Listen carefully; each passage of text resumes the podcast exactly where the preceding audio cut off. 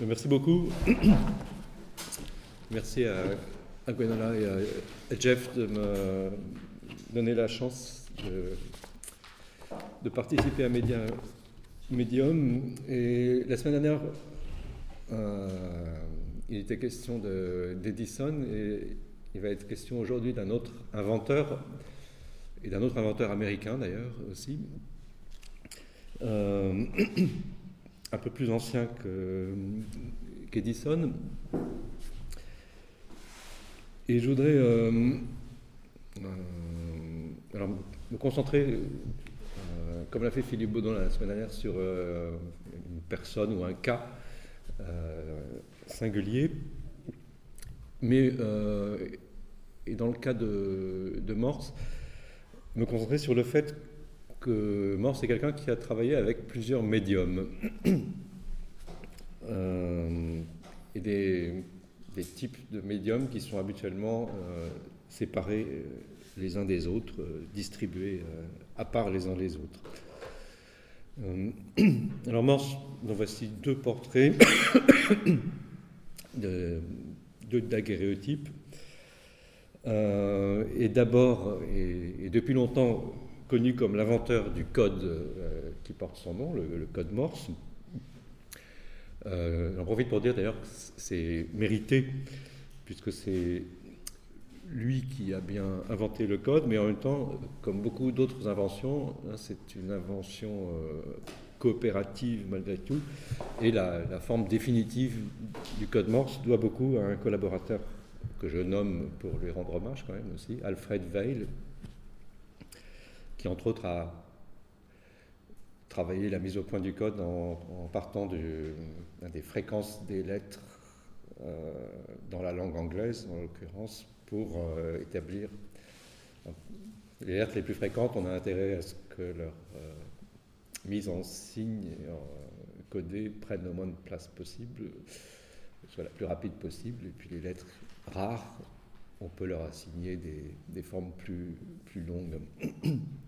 Donc tout ce genre de travail, ça a été fait par euh, d'autres personnes que, Morse. Mais Morse, donc, qui est l'inventeur du, code et du télégraphe, euh, était au moment où il a euh, où il a inventé ça, un peintre reconnu, et un peintre qui avait un certain succès.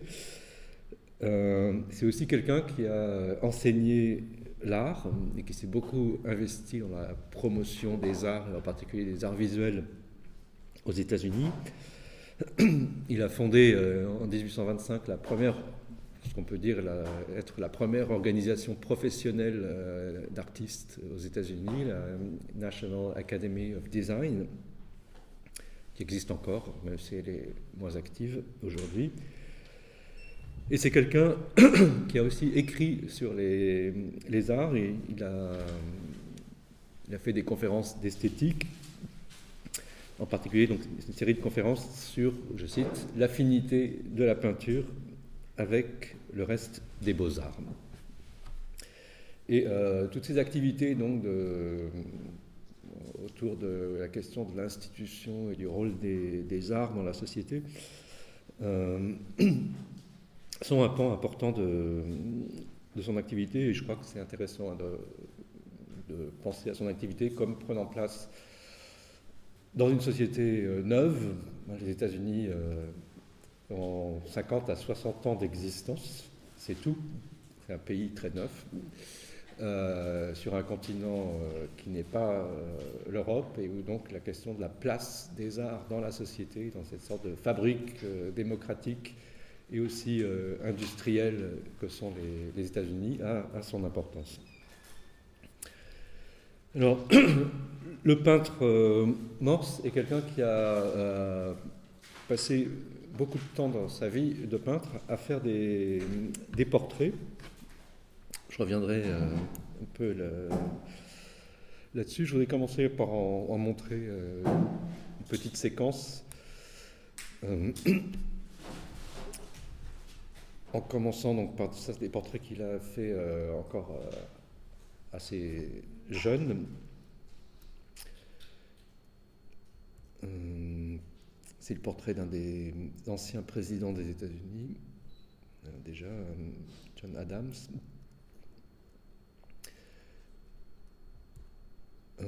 et puis alors des, des portraits où il est un peu plus expérimenté.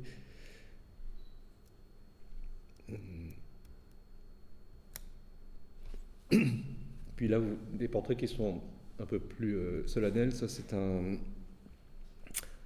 un professeur de Yale qui s'est noyé euh, euh, très jeune. Et vous voyez, au fond du tableau, le naufrage qui est dépeint. Et en même temps, vous le voyez en train d'écrire, enfin, avec les, instruments de sa, profession.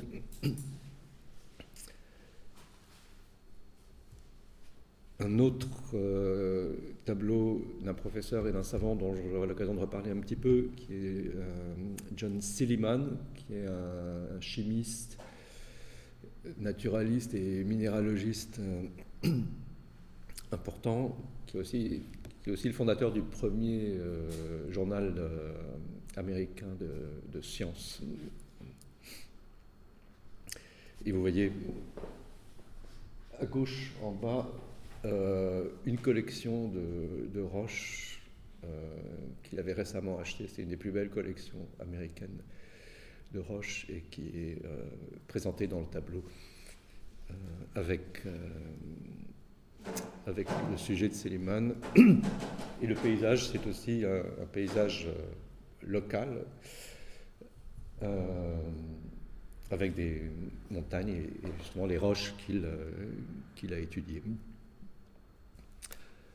Deux autres portraits. À gauche, le portrait de William Cullen Bryant, qui est le fondateur du New York Times, qui, est donc un journaliste, mais qui était aussi un poète important de l'époque et un personnage dans la vie new-yorkaise important. Et à droite, euh, DeWitt Clinton, qui, était le, qui a été maire de New York et ensuite gouverneur de l'État et euh, grand promoteur du canal qui a relié New York au Grand Lac et qui a donc euh, donné une, très grande importance à la vie économique de New York comme euh, port. un autre personnage qui lui est un, un banquier.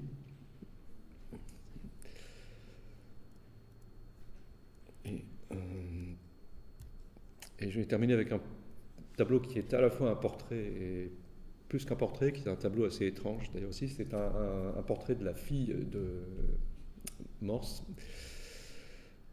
euh, Suzanne Morse,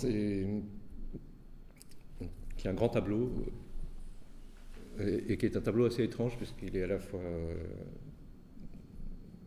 la, la solennité et euh, l'aspect euh, idéalisé de, la grande peinture et en même temps, pour moi, c'est peut-être le premier portrait d'adolescente, de teenager euh, dans la peinture, ni, ni enfant, ni femme. Et c'est un tableau très très intéressant de ce point de vue-là.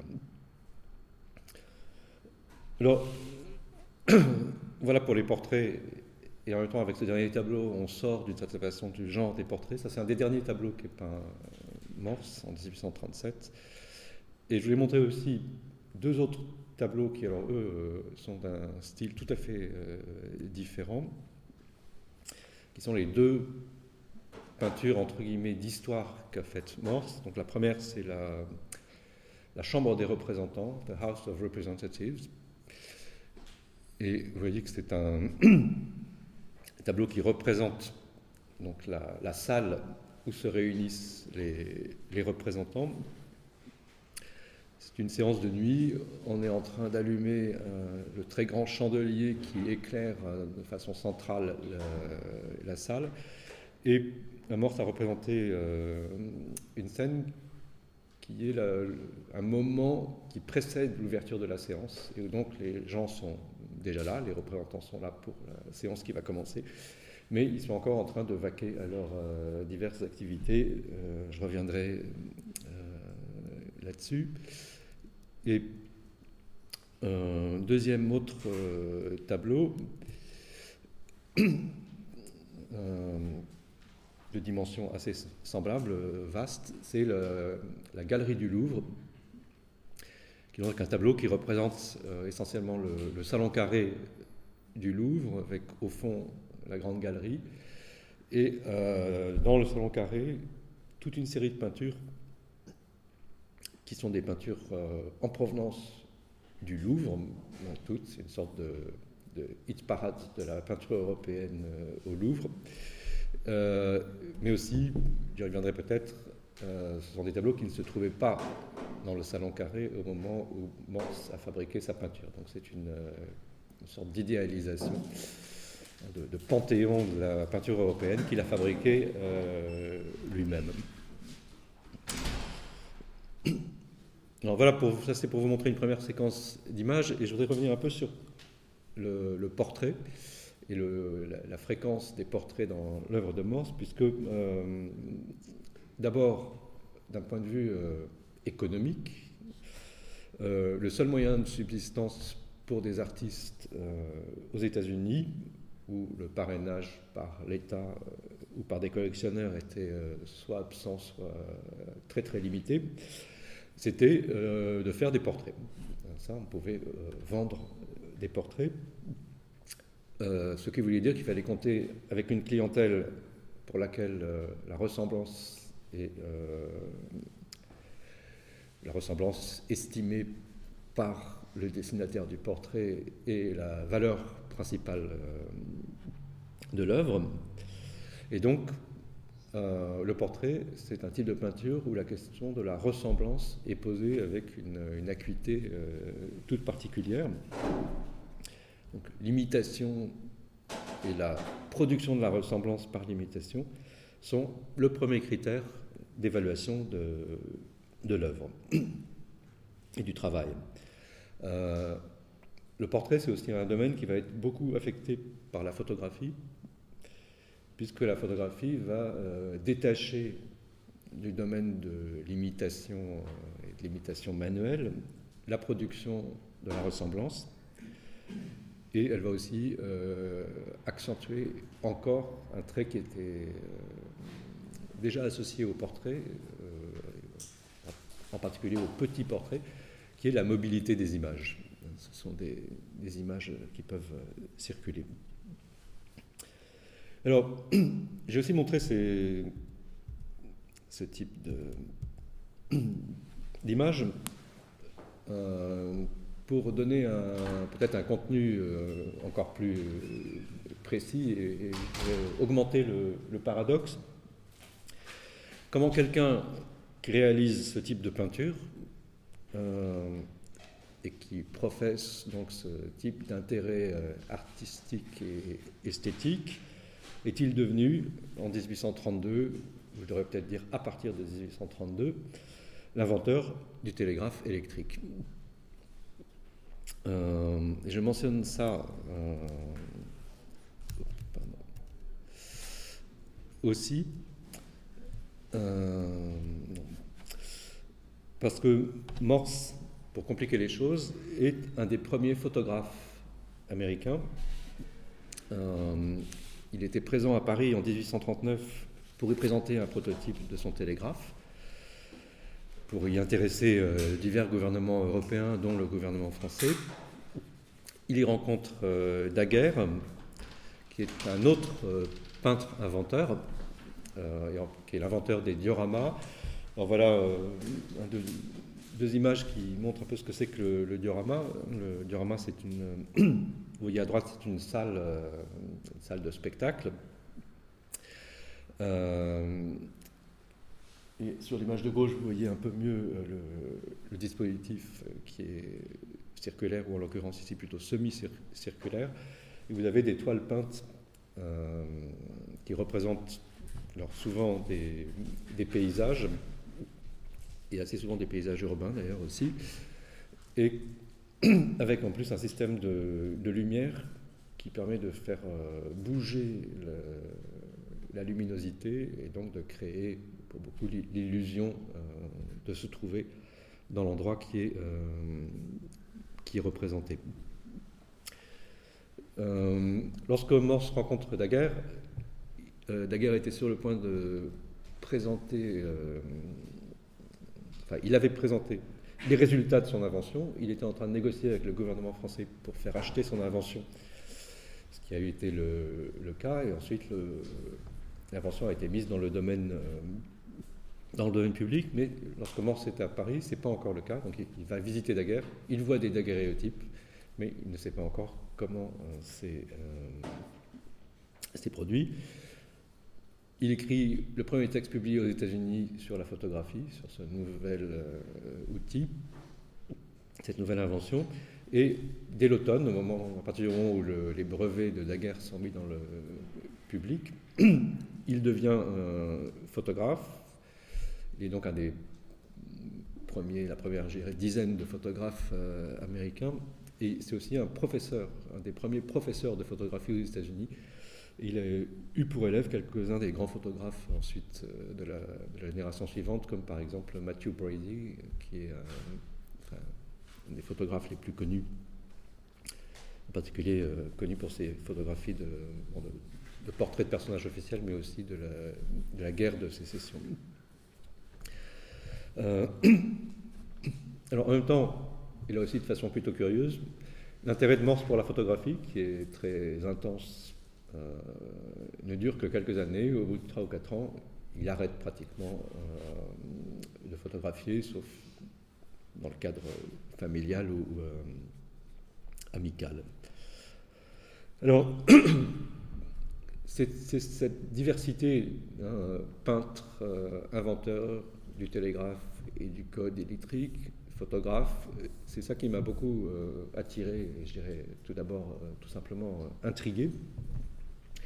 Qu'est-ce qui donne une, euh, une unité, peut-être, à ces activités Et avant de poursuivre, je voudrais faire une sorte de petite pause euh, théorique, plus théorique, pour mettre en place deux ou trois notions euh, qui m'aident à, à, réfléchir là-dessus et qui, j'espère, peuvent aussi vous aider à réfléchir là-dessus.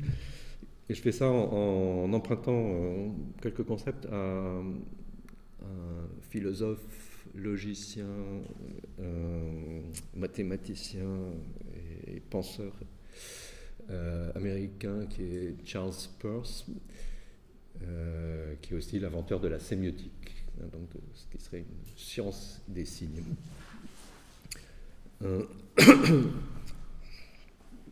et Peirce est l'auteur d'une distinction qui a eu un certain succès d'ailleurs dans la critique de l'art contemporain et dans la philosophie contemporaine, euh, qui est reliée d'ailleurs à d'autres séries de concepts, mais on va va pas en parler aujourd'hui. C'est les, idées de icônes, indices et symboles. je vais revenir tout de suite euh, à propos de Morse euh, là-dessus. Parce que si on regarde les images peintes euh, fabriquées euh, par. Ah ça, c'était un. J'aurais dû vous le montrer aussi. C'est un des. C'est l'unique diorama aujourd'hui euh, survivant de Daguerre qui se trouve dans une église à, Brie-sur-Marne. Donc c'est tout près, vous pouvez y aller. c'est ouvert. il a été restauré il y a un an ou deux. Et, vous voyez, en fait, toute la chapelle qui se trouve derrière le, premier portique est un trompe-l'œil. Il y a quelques objets aussi qui sont en trois dimensions pour faire passer, je dirais, de la troisième dimension à la seconde. C'est tout un, art de l'illusion. Et voilà un des rares daguerréotype dont on est sûr qu'il a été pris par euh, Morse, c'est donc un portrait, mais cette fois-ci un portrait photographique, euh, fabriqué euh, par Morse. vous avez à droite une photographie qui est un daguerreotype qui est sans doute auquel Morse a sans doute collaboré, bien qu'il soit, il existe sous le nom de John Draper, qui est le collaborateur de Morse, un chimiste avec qui il a travaillé pour photographier. Et à gauche, je vous ai mis une, nature morte de Daguerre, parce que la similitude entre les deux me fait vraiment penser que, que Morse est au moins l'un des auteurs, si ce n'est l'auteur de l'image de droite, et qu'il s'agit de, de, reprendre des images telles que déjà Daguerre les avait euh, faites euh, à Paris. Alors, je vais montrer ça, parce que ça, c'est une peinture d'histoire euh, très traditionnelle. C'est une peinture de Charles Lebrun qui représente l'entrée d'Alexandre à Babylone. Et je voulais montrer ça pour revenir sur les images peintes réalisées par Morse, qui, je dirais, comme toutes celles euh, qui sont fabriquées à l'époque où il travaille, mettent en œuvre une logique de la peinture où la valeur principale de l'image, on pourrait dire peut-être sa base, réside dans sa capacité d'évoquer immédiatement une ressemblance.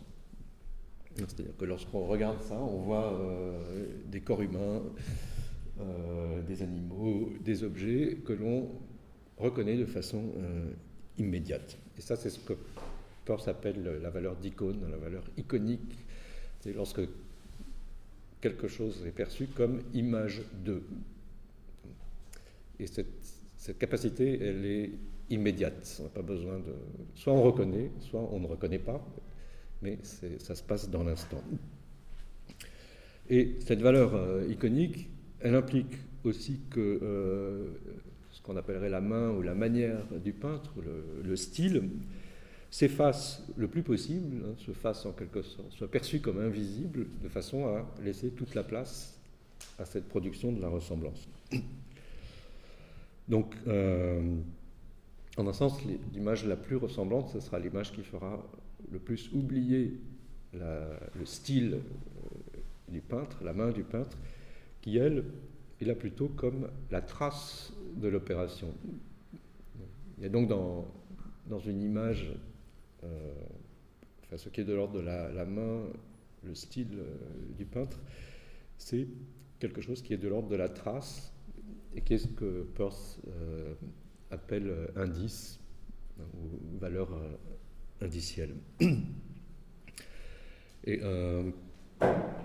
dans la peinture, alors ça c'est une peinture du XVIIe siècle, mais tout autant à la fin du XVIIIe ou au début du XIXe siècle, vous avez beaucoup de peintres qui vont dans cette direction-là, c'est-à-dire qui cherchent à produire des images où euh, la présence d'objets euh, ressemblants est extrêmement forte et où du coup la facture de la peinture euh, devient presque négligeable ou en tout cas doit, se faire la plus invisible. Si vous pensez à des gens comme Ingres par exemple, c'est un exemple. On pourrait aller jusqu'à aujourd'hui avec, en un certain sens, de, l'hyperréalisme, etc. Euh, ce qui caractérise aussi ces grandes peintures euh, pour base la production de la ressemblance, euh, c'est une logique aussi d'immersion que je qualifierais presque d'immersion pré-cinématographique, où la dimension et le fait que le spectateur soit petit par rapport à l'image représentée invite là aussi à euh, s'immerger euh, dans une image et à perdre la notion qu'il s'agit d'une image fabriquée. Euh, alors là, ce qui est le plus évident, ce qui va le plus loin de ce côté-là, c'est les panoramas. vous en avez une image là-haut, c'est les panoramas de Robert Barker qui, était, qui est l'inventeur des, panoramas. C'est une technique où des toiles peintes sont présentées dans des bâtiments en rotonde, euh, tapissant les murs, où les spectateurs sont au centre et ne peuvent pas dépasser, euh, ne peuvent pas aller jusqu'à la toile, il y a une distance qui s'est établie. Euh, la lumière est aussi très très réglée Et du coup, comme c'est en, plus à 380 degrés, le, spectateur perçoit le spectacle auquel il est confronté comme réel et non pas comme bidimensionnel, alors qu'il s'agit essentiellement d'une toile peinte. le dispositif, vous le voyez dans ces, prospectus qui décrivent aussi divers types de, de panoramas, et où là, la circularité du dispositif est mise assez en évidence. Et vous voyez aussi sur ces images, celui de, de gauche, c'est une bataille de Paris. c'est un événement euh, qui est décrit, euh, un événement singulier qui est décrit dans le panorama. Vous avez aussi des vues, et en particulier des vues de ville ici. Euh, la, vue de, Saint-Pétersbourg en alternance avec une bataille euh, qui a lieu à Alger. Hein. on alterne des, événements précis ou bien au contraire des vues euh, qui, elles, sont, ne sont pas attachées à, une période précise, sinon par le spectacle qu'on y voit. Euh,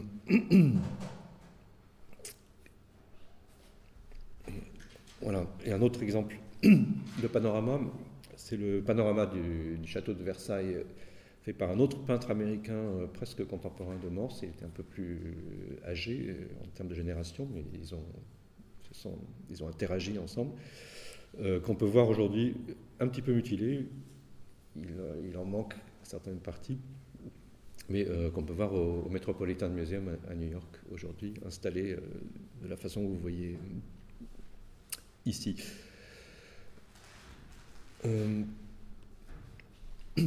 alors, donc ce qui caractérise ces peintures, c'est, je dirais, importance de la valeur iconique, euh, effacement supposé de la valeur indicielle, le style se fait invisible, et aussi la plupart du temps, je dirais aussi, euh, effacement d'une troisième dimension euh, des signes, qui est la dimension symbolique. la dimension symbolique, c'est celle qui est associée par excellence au langage écrit ou parlé, hein, aux mots, euh, quand on parle, euh, on, utilise un système euh, arbitraire. Si on ne connaît pas les règles ou le fait que tel mot est associé à telle signification, eh bien, on ne peut pas parler. on ne peut pas beaucoup penser non plus. Mais donc on est dans cette logique du symbolique. Le symbolique, c'est pour Peirce tout ce qui obéit à une loi ou bien à une habitude les lois étant des habitudes perfectionnées, euh, devenues d'une régularité euh, quasi absolue. Euh, en même temps, il reste, je dirais, dans, ces peintures des, formes symboliques, dont une, par exemple, la perspective, qui est extrêmement importante pour les panoramas et en général pour la peinture de ces siècles-là. donc c'est pas qu'il n'y a pas du tout de, symbolique, mais il y en a très peu euh, lorsqu'on peint une, ville, par exemple, il n'y a pas de symbole, il y a juste le spectacle euh, de, la réalité, supposément présenté tel qu'il est. Alors tout ça, c'est pour dire que lorsqu'on a affaire à la peinture, au moins telle qu'elle existe euh, dans cette construction à cette époque, on a un primat de l'icône, une présence plus ou moins voilée de l'indice, et une quasi-absence du symbolique. Euh, en ce sens, le télégraphe, sur lequel je reviendrai dans un moment, euh, s'oppose sur euh, bien des points à la peinture. le télégraphe véhicule une information qui, à l'origine, est entièrement faite de mots, donc de symboles. Et ce sont ces mots qui sont restitués à l'arrivée euh, pour le, le, récepteur, en principe sans perte. Euh, les mots, donc, sont des signes euh, régis primordialement par une logique symbolique, une logique conventionnelle. et cette information conventionnelle, au départ, elle est codée par le langage des, signes télégraphiques, hein, par les point tiré euh, espace qui constitue le, code Morse, et qui lui aussi est un langage entièrement conventionnel, de façon, je dirais, encore plus évidente que les mots. Donc on a du conventionnel symbolique qui est surcodé en conventionnel symbolique, qui retranscrit en impulsion électrique, qui là aussi est entièrement symbolique, hein, puisque c'est la durée des, impulsions qui fabriquent euh, de façon conventionnelle les signes. Et à l'arrivée, on a un processus inverse euh, de retranscription des impulsions électriques en euh, point tiré espace qui est visuel ou aussi acoustique. Une dimension qui été prise en compte beaucoup au début de, l'invention du télégraphe. C'est même une, dimension qui a été réprimée de façon très forte au tout début de l'invention du télégraphe ce qui est intéressant euh, par rapport à, ce dont on a parlé avec Edison la semaine dernière. Euh, mais, euh, et puis à la fin, ben, on retrouve des mots et donc là aussi du symbole. Donc en fait, le télégraphe, il, est, il y a un primat énorme de la dimension symbolique conventionnelle. La dimension iconique, elle y est tout à fait négligeable. Elle existe évidemment toujours. Les, lettres ont des formes, les points les tirés ont des formes, mais ce n'est pas ça qui est l'important, euh, puisque ces formes ne ressemblent pas du tout aux matériaux qu'elles euh, véhiculent. Les points tirés espace, ça ne ressemble pas aux mots qui sont véhiculés. D'ailleurs, pas plus que les mots ne ressemblent aux, euh, significations qu'il euh, transporte. Donc euh, la dimension iconique, elle, est ici très, très négligeable. la dimension indicielle, elle, elle est présente de certaine façon sous la forme de, des morceaux de papier sur lesquels viennent s'imprimer les signes transmis. À l'arrivée d'un télégraphe, vous avez des bandes de, papier et puis un, stylet qui euh, euh, fabrique. Alors attendez, je crois que j'ai pas mis au bon endroit, mais je vais quand même vous montrer. Euh,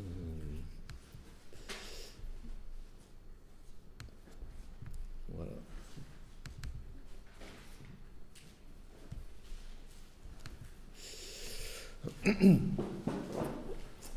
Voilà le, premier message morse transmis. Et vous voyez ici les, les éraflures faites par le, stylet sur le papier, et ensuite leur transcription en lettres.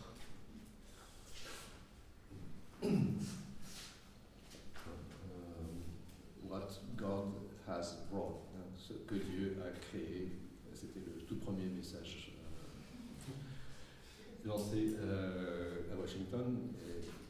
on n'en parlerait pas aujourd'hui, mais c'est intéressant, cette dimension religieuse qui était associée au tout premier euh, message morse. Mais vous voyez, avec ce, particulier la bande centrale, vous voyez les c'est presque des, Hein oui, des scarifications, voilà. Scarification du papier par des formes qui sont illisibles si on ne connaît pas leur mode d'emploi, euh, la convention qui les, qui régit. Et en même temps, donc, il y a des traces. Hein, c'est un trait euh, important du, télégraphe inventé par Morse, que c'est un télégraphe qui permettait d'enregistrer les messages et de les conserver. Il n'y a pas besoin d'avoir quelqu'un à l'autre bout de la ligne le papier inscrit le message, et si quelqu'un vient 24 euh, heures, à la limite un an plus tard, il trouve le message enregistré et peut le, lire. Euh, donc dans le télégraphe, on a un primat du symbolique, une présence de l'indice et une quasi-absence de l'iconique. Donc les proportions sont très très euh, différentes. Et puis si je prends la photographie, euh, elle amène, elle, une troisième forme d'existence des, signes visuels, puisque avec elle, on a une conjonction inédite des valeurs d'icônes et d'indices. puisque la photo apparaît comme la production simultanée et égale de ces deux modes d'existence du signe, voire peut-être d'un primat de la production de l'indice.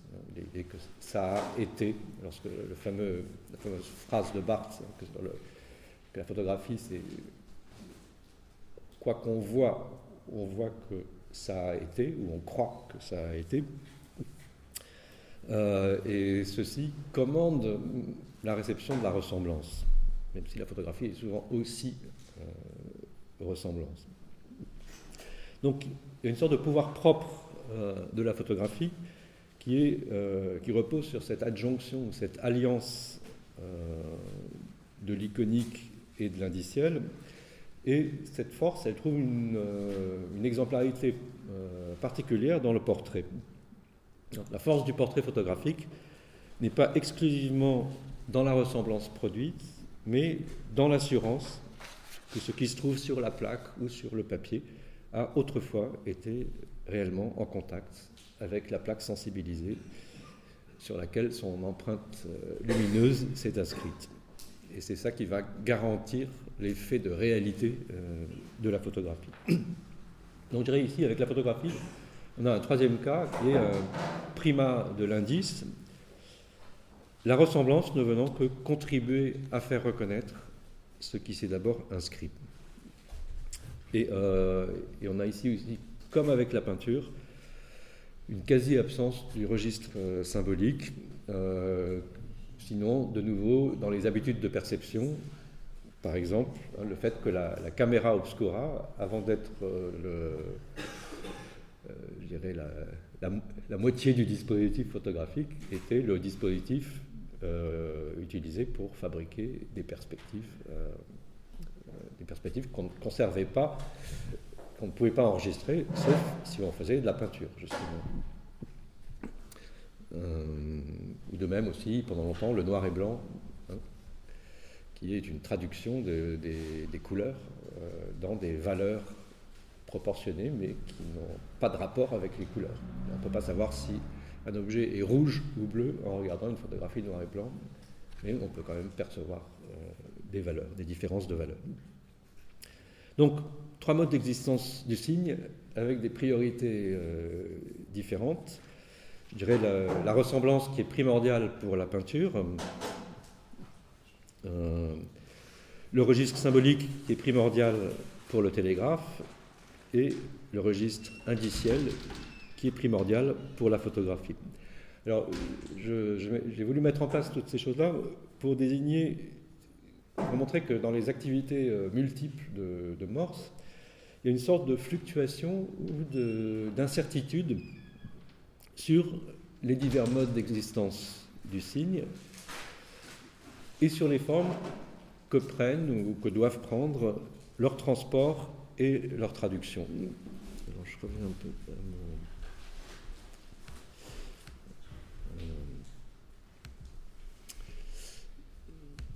Oui. Alors je vous avais fait un joli petit euh, diagramme euh, en couleur. Euh, ce qui est en rose, c'est vraiment l'élément euh, primordial, mais vous voyez qu'il y a aussi des sortes de couples. Et puis, il y, en a, il y a un élément qui est laissé euh, de façon plus isolée, qui est celui qui est, euh, non pas absent, ils ne sont jamais absents, jamais de, pure icône, de pur symbole de pur indice, mais il y a des, éléments qui sont peu présents. Et je voulais aussi montrer une autre euh, image qui me semble euh, bien symboliser cette sorte d'hésitation et d'incertitude. Alors c'est un dessin humoristique euh, qui est paru, je crois que c'est 1846, dans un journal new-yorkais, un moment où Morse venait de se voir refuser la commande d'une peinture d'histoire qui était destinée au Sénat américain et qu'il désirait depuis une vingtaine d'années quasiment. Et euh, de façon, un sens cruel, mais extrêmement intelligente et drôle, le dessinateur présente les poteaux télégraphiques et le paysage fabriqué par le télégraphe comme la grande peinture d'histoire du professeur Morse. Euh, et donc, il, vous avez en dessous la, phrase. Yankee Doodle, c'est le nom du journal, du journal satirique. Yankee Doodle a exprimé sa grande satisfaction devant l'unité de dessin démontrée par cette, euh, grandiose euh, œuvre d'art nationale et historique. Ce qui est aussi un hommage rendu au, télégraphe, euh, un hommage réel aux dimensions d'ailleurs du télégraphe, qui a son influence dans le paysage américain, mais qui est aussi donc une satire sur le fait que Morse n'avait pas réussi à obtenir cette, commande picturale. Et le mélange ici de, ces dimensions me semble assez euh, intéressant par rapport à cette question des différentes dimensions du, signe. Alors, euh, j'y reviendrai euh, en particulier pour, sinon conclure, du moins ouvrir la conversation. Mais je voudrais poser d'autres jalons avant ça. Et parmi les éléments qui unifient les diverses activités de Morse, et je vais revenir ici sur des aspects euh, qui ont déjà été abordés la semaine dernière par Philippe Baudouin à propos d'Edison, figure euh, l'élément commercial, un élément commercial qui n'est pas indépendant de la question esthétique ou artistique, puisque les arts visuels sont euh, organisés par des hiérarchies. Et pour un peintre désireux d'accomplir quelque chose en art au début du XIXe siècle, c'est encore la peinture d'histoire qui représente en principe le défi suprême. Euh, par ses formats, par ses sujets, par l'aura euh, sociale euh, qui est le sien. Or, ce type de peinture, qui existe depuis plusieurs siècles, est à l'époque en pleine transformation.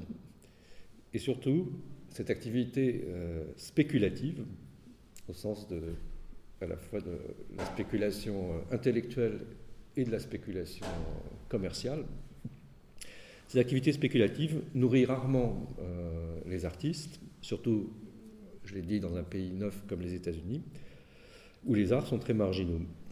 D'où la double stratégie que va poursuivre Morse en vue d'arriver à devenir enfin un peintre d'histoire, c'est-à-dire un vrai peintre. Euh, donc, comme j'ai dit déjà euh, tout à l'heure, sa première stratégie de pure euh, survivance, subsistance, c'est de peindre des portraits. C'est le seul genre de peinture qui puisse, non pas garantir, mais au moins faire espérer des revenus réguliers.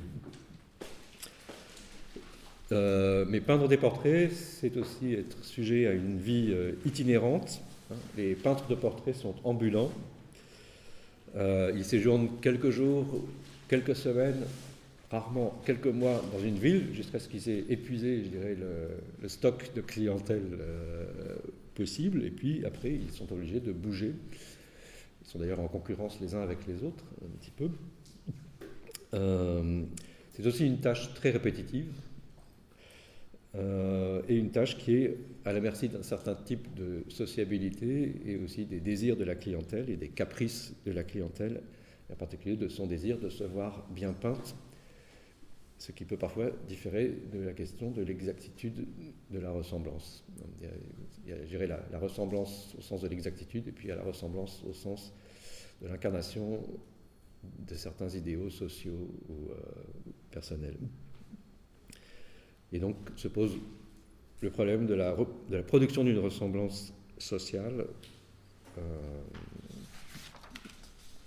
obéissant à un certain type de, de désir. Donc ça c'est la première voie, peindre euh, et être dans ce que Morse a appelé la corvée du portrait, euh, c'est un mot commun de drudgery of portrait painting. Et puis autre solution elle euh, se présente avec l'avantage d'éviter cette errance répétitive, c'est inventer. Euh, et le rêve d'un certain nombre d'artistes visuels dès la fin du XVIIIe siècle et beaucoup au XIXe siècle et beaucoup aux États-Unis, c'est de produire une ou plusieurs inventions mécaniques, c'est-à-dire scientifiques ou technologiques en fait, de les breveter et, une fois qu'elles seront brevetées, de vivre des revenus qu'elles engendrent pour pouvoir, enfin libre, se consacrer à la grande peinture, à la peinture d'histoire. Et, donc et aux défis artistiques et intellectuels qu'elle euh, pose. Alors ce type de démarche, euh, qui va être celui de Morse, il n'est pas le premier à la faire, et en particulier, euh, on peut penser quelques exemples fameux à, Robert Fulton, euh, qui est euh, lui aussi un peintre américain qui commence sa vie comme peintre, apprenti peintre, puis qui va beaucoup évoluer vers le, ce qu'on appelle aujourd'hui le dessin industriel. en Europe, en Angleterre et puis aussi en France et qui est un peintre qui va exploiter, euh, soit il exploite des inventions récentes, je vous ai montré tout à l'heure des panoramas, et en particulier des panoramas fabriqués par Robert Barker, qui est l'inventeur du panorama. Euh, Fulton, qui était à Londres, euh, est venu à Paris et il a introduit en France le panorama. Et c'était une, de ses ressources de vie pendant plusieurs années. Il a également perfectionné d'autres inventions ou, inventé euh, plusieurs objets, euh, un sous-marin. Euh, il a aussi inventé des, sortes de torpilles. il travaillait tantôt pour Napoléon, tantôt pour l'Angleterre. C'est quelqu'un qui. il était question de technologie, mais pas de, politique. et il est aussi, non pas l'inventeur à proprement parler, mais enfin la personne qui a perfectionné le bateau à vapeur euh, qui l'a fait arriver à une véritable exploitation commerciale. Euh,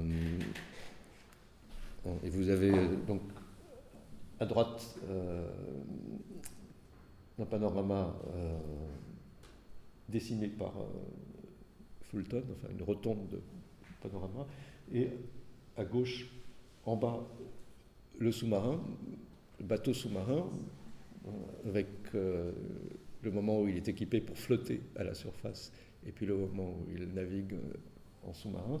Et tout en haut, le premier bateau à vapeur euh, qui a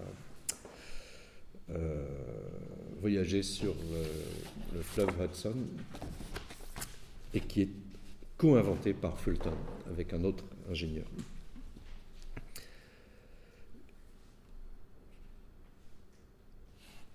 Et d'ailleurs, euh, un des points intéressants ici, me semble-t-il, c'est justement cette sorte de porosité entre l'invention et euh, le perfectionnement d'autres euh, inventions. La frontière est souvent très très difficile à établir. Et elle a été établie en partie en fonction d'impératifs commerciaux et de la législation qui se développe, c'est-à-dire de breveter des inventions, ce qui évidemment oblige à leur trouver des propriétaires et, permet aussi euh, de dire que telle personne a enfreint euh, un brevet, etc. Alors ce type de démarche, donc, il est présent chez, chez Morse, qui, dès 1817, au moment où il revient d'Angleterre, où il a appris la peinture euh, chez, chez les Anglais qui savent peindre, et qui est encore en, et Morse est donc encore en peine d'une carrière de peintre d'histoire, euh, il songe à, lui aussi à entrer dans la compétition de l'invention du, bateau à vapeur. Euh, il renonce. Ensuite, avec un de ses frères, il invente une pompe à incendie qui se révèle avoir euh, correspondre tellement à une pompe à incendie qui a été inventée une cinquantaine d'avant qu'il ne peut pas la faire breveter. Et cinq ans plus tard, il fabrique aussi avec un sculpteur amateur une machine à, découper le marbre, en fait c'est un tour, qui a pour euh, destination de permettre de fabriquer des copies parfaites de sculptures existantes. Donc c'est déjà une machine qui vise à, pouvoir reproduire euh, des formes et les reproduire de façon tout à fait exacte et à un nombre d'exemplaires euh, potentiellement infini. Il échoue à faire breveter cette machine, là aussi parce qu'elle est proche de, brevets de tours, hein, de, machines pour tourner, qui sont, qui sont déjà existants. Et, mais je mentionne tout ça pour montrer qu'à un moment où il est tout à fait pris en plein dans sa carrière de peintre, il est déjà euh, dans cette logique de l'invention et euh, une invention qui est à la fois destinée à le faire sortir de la production répétitive de portraits et à le faire entrer dans la vraie grande peinture. Alors, euh,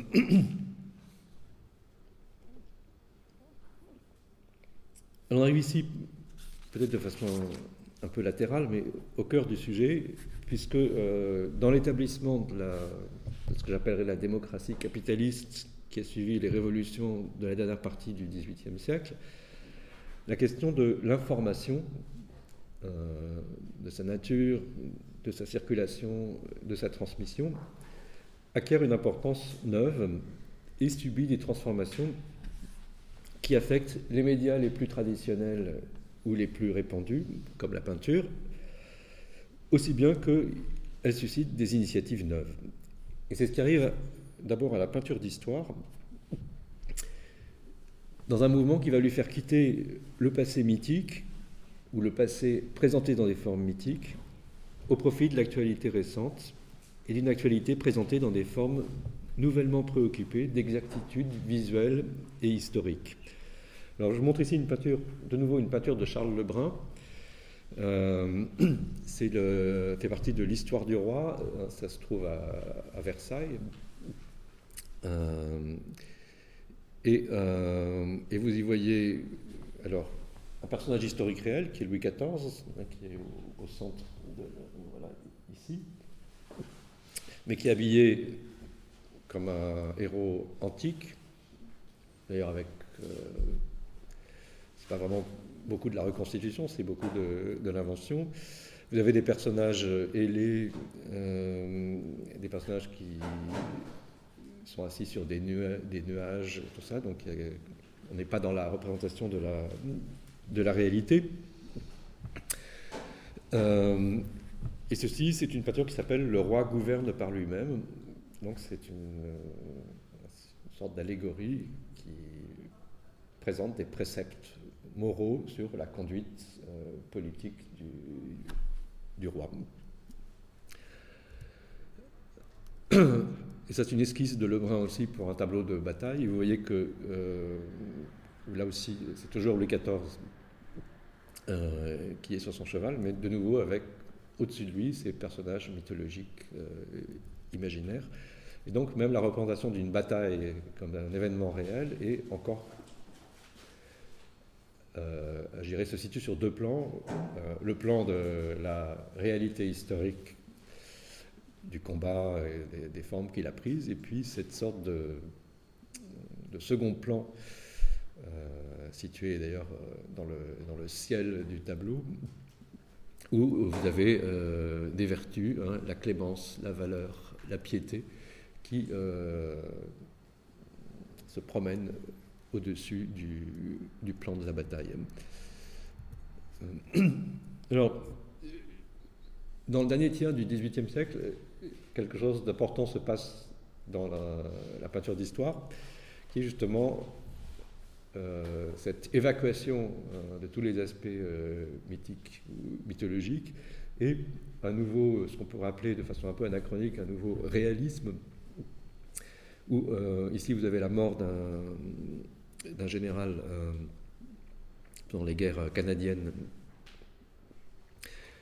euh, peint par un peintre américain, Benjamin West, qui a fait toute sa carrière en Angleterre. Et West, ce tableau a fait scandale euh, à l'époque, c'est peut-être difficile à croire aujourd'hui, mais c'était un, objet très très controversé, et en, particulier parce que les personnages étaient représentés dans leurs uniformes, non pas à l'antique, mais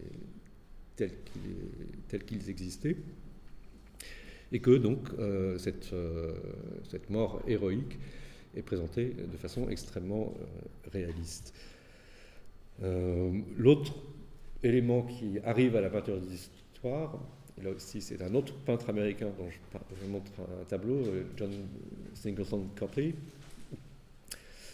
c'est un tableau qui s'appelle Watson et le requin, et c'est un tableau qui est presque un ex-voto euh, de quelqu'un qui avait été sauvé de l'attaque d'un requin, et le tableau représente l'attaque du requin.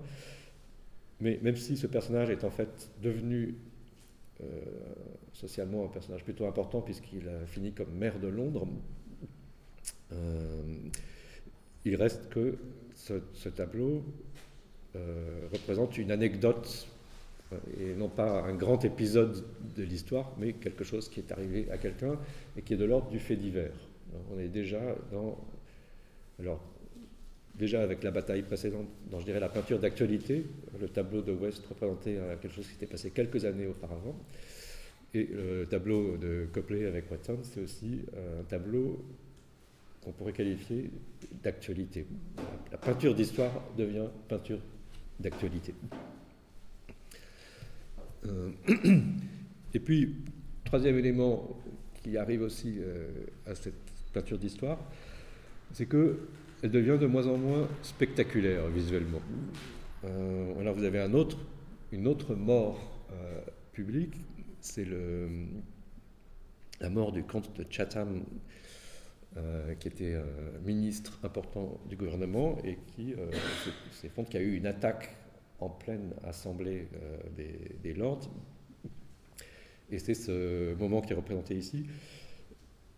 Mais ce qu'on voit dans ce tableau, ce ne sont pas des gens qui sont en train de se combattre les uns les autres ou en train d'échapper à un sort euh, dramatique. On voit juste quelqu'un qui est effondré et euh, plusieurs dizaines de personnages qui regardent hein, ce, qui se, ce qui se passe. Et on arrive à un autre tableau postérieur qui nous amène très près de Morse, c'est la, tableau qui représente, qui s'appelle la Déclaration d'indépendance d'un peintre américain qui s'appelle John Trumbull, et où vous voyez, et qui représente non pas la signature de la Déclaration d'indépendance euh, américaine, mais le moment où le texte est présenté euh, à, à la signature devant une assemblée de gens qui regardent ces personnages présentés à un papier à, un autre. Alors, ça, a une signification, je dirais, historico-symbolique très importante, mais c'est un tableau euh, dont le moins qu'on puisse dire est qu'il n'est pas très très euh, spectaculaire et qu'il est très très statique. Et vous voyez donc comment la peinture euh, d'histoire devient peinture d'actualité, s'intéresse à des événements très récents. Souvent, ce n'est pas le cas ici, mais elle peut aller du côté de l'anecdote ou du, fait divers. Et aussi, ce type de tableau devient extrêmement statique et anti-spectaculaire. et voilà, euh, à côté de ça, et c'est un point intéressant, donc la, ce qu'on appelle la key to the picture, la clé du tableau, c'est donc un prospectus qui était vendu, euh, si on désirait, euh, dans le, lieu où était exposée cette peinture, et où le public pouvait, donc, achetant le tableau, euh, achetant le, prospectus, reconnaître chacun des personnages représentés dans le tableau hein, que voici, qui sont identifiés un par un, puisque ce tableau représente autant de portraits euh, qu'il y a de, personnages visibles.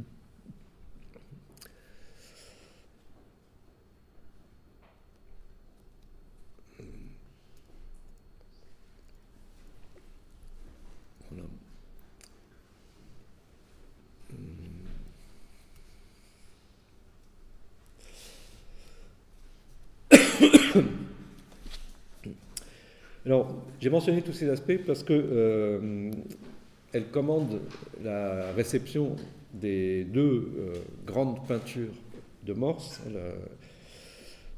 la, Chambre des représentants, the House of Representatives, qui date de 1822, et puis dix ans plus tard, la galerie du Louvre. Et je veux euh, revenir sur ces peintures pour euh, souligner quelques-unes de leurs caractéristiques. la première, c'est que, et en ça elle ressemble assez au panorama, elle présente des lieux contemporains célèbres. Et elle les présente dans, en activité. Bon, ici, c'est le, nouveau bâtiment de la Chambre des représentants. Euh, le précédent bâtiment a été brûlé par les Anglais pendant la guerre de 1812, puisque même après l'indépendance américaine, il y a quand même eu encore des conflits avec l'Angleterre. Et euh, ce bâtiment est un bâtiment tout neuf au moment où, Morse fait le, le tableau. Il s'agit donc de présenter au public l'image de, euh, ce lieu glorieux de la nouvelle euh, démocratie américaine et de sa, puissance. De même, pour, pardon, je, là. Pour, pour, la galerie du Louvre, le Louvre, c'est à l'époque le plus grand musée du monde. Et aujourd'hui, il y a un certain nombre d'autres très grands musées qui lui font compétition. Le, British Museum à, Londres avec la National Gallery, le Met aux États-Unis, enfin on peut en trouver un certain nombre, mais à l'époque, le Louvre est vraiment, euh, par, sa taille et son amplitude, un, modèle mondial, je dirais, pour, euh, de, ce nouveau type d'institution qu'est le, musée. Donc, ces deux tableaux présentent d'abord des lieux, des lieux célèbres, euh, potentiellement célèbre.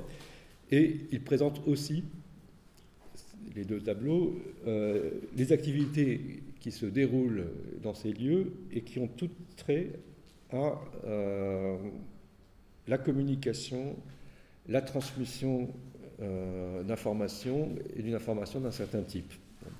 Dans le cas de, de la Chambre des représentants, vous avez en fait des conversations qui ont lieu entre les personnages, des lettres ou des journaux ou des livres qui sont lus, qui sont en train d'être euh, lus. Vous avez aussi euh, ici, vous avez des gens qui s'occupent de la poste, hein, du courrier du Congrès, qui est d'ailleurs aussi représenté.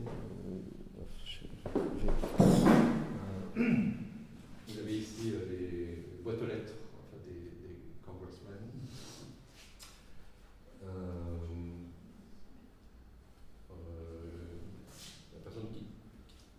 Son discours, le discours qu'il va prononcer une fois que la séance sera ouverte.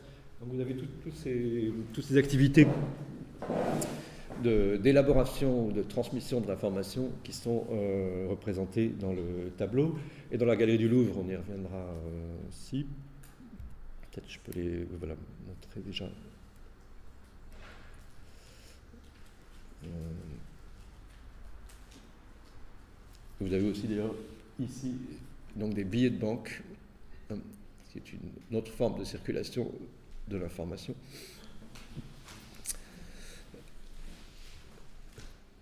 Euh, et voilà, bon. C'est pendant un petit moment. Et dans la galerie du Louvre, euh, les personnages qui sont représentés j'y reviendrai, sont essentiellement en train de copier des tableaux et donc là aussi de euh, reproduire un certain type d'information qui va être euh, mise en mouvement et transmis.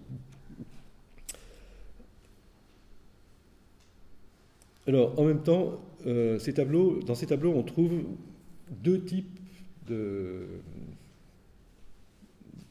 d'activités et d'événements. Le premier, je viens, pardon, je viens de le mentionner, c'est essentiellement élaboration, transmission d'une information qui est, euh, et tout ça c'est visible par le biais euh, justement de la vue, tout comme l'architecture des lieux représentés, les activités qui s'y déroulent et ceux qui s'y livrent. On a vu qu'ils sont identifiés de façon nominale, ce sont des, portraits. Euh, et transportés par la peinture tout entière, je vais y revenir, ce sont des peintures itinérantes qui sont faites pour être montrées dans des expositions qui se déplacent de ville en ville, transportées donc par cette mobilité de la peinture. Cette information offre à ses récepteurs une sorte de transport imaginaire rétrospectif. Quand vous voyez ce tableau, vous pouvez vous transporter en imagination dans la salle euh, des représentants au moment où justement ils attendent d'entrer en, séance nocturne. Mais dans ces peintures, Morse a aussi placé un autre type d'information plus ésotérique et plus circonstancié.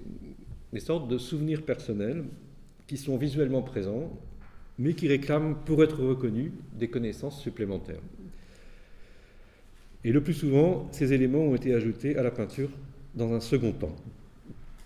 Donc la présence de ces éléments invite à poser euh, la question d'abord de, leur rôle, pourquoi euh, ils sont là, pourquoi ils ont été publiés par cette peinture, et à quel type d'enregistrement il donne lieu. Alors, donc, dans la, la peinture de, de la Chambre des représentants, parmi les quelques 86 personnages qui s'y trouvent, euh, il y a 68 membres du Congrès, plus le personnel, les techniciens, euh, des domestiques, plus des visiteurs. On repère, ou plutôt on ne repère pas euh, beaucoup, euh, dans la galerie trois personnages qui font allusion à l'histoire personnelle de Morse. quand je dis qu'on ne les repère pas, c'est que si vous regardez le tableau en entier, hein, vous voyez qu'ils sont tout là-haut dans la galerie euh, à, droite, mais que rien ne les présente comme réclamant l'attention particulière du, spectateur. Et ces trois personnages, ce sont à gauche ici, il y en a un quatrième qui est identifiable, il n'a pas de visage euh, Et celui-ci, c'est euh, Jedediah Morse, le père de Samuel Morse, qui est un, pasteur et, un géographe euh, distingué. C'est l'auteur du premier manuel de géographie nord-américain. Il est accompagné à sa droite ici de Benjamin Silliman, dont je vous ai montré le portrait tout à l'heure. Hein. c'est ce savant euh, chimiste et minéralogiste euh, avec qui Morse, Samuel Morse avait fait récemment des, promenades minéralogiques. Ils avaient fait des, excursions de ça. Mais c'est aussi Silliman, quelqu'un avec qui Morse avait fait des essais de photographie infructueux hein, pour fixer euh, l'image produite par la caméra obscura. Euh, et puis, euh, séparé de ces figures par une colonne, vous avez le personnage qui peut être le plus spectaculaire de l'ensemble du tableau, qui est ce chef indien, Pony, Petalacharo, euh, chef indien dont la présence à Washington durant l'hiver 1821-1822, où, où, Morse peint la peinture, était à la tête d'une délégation indienne invitée par le ministre de la Guerre et chargé des Affaires indiennes euh, du gouvernement américain. Euh, et Jedediah Morse, le père de Morse, était l'auteur d'un rapport euh, destiné au, gouvernement et au Congrès américain sur les Indiens, l'avenir des relations entre Indiens et la structure politique des États-Unis. Euh, rapport qui devait être présenté au Congrès, et donc il n'est pas impossible, en fait, que de cette façon, cette séance, qui autrement est tout à fait intemporelle, elle n'est pas datée. Euh, on sait l'heure qu'il est, 6h15 le soir, par l'horloge qui est là, mais on ne sait pas quel jour. Il est 6h15 n'importe quel jour temporalité un peu particulière. Euh, et donc, je mentionnais ceci parce que ça montre qu'à côté des informations en quelque sorte neutres et destinées à euh, quiconque qui, sont, euh, qui peuplent le tableau, il y en a d'autres qui renvoient à un second registre d'informations celui du souvenir et de l'histoire personnelle de l'auteur du tableau. Et ce registre, il est encore plus sensible dans la, deuxième des deux grandes peintures d'exposition faites par Morse, donc la Galerie du Louvre, puisque une très grande partie des personnages qu'on y voit représentés sont des amis et des connaissances de Morse à l'époque où il réalisait sa peinture à Paris. Euh, voilà le tableau réduit à cette bande où on voit l'ensemble des personnages.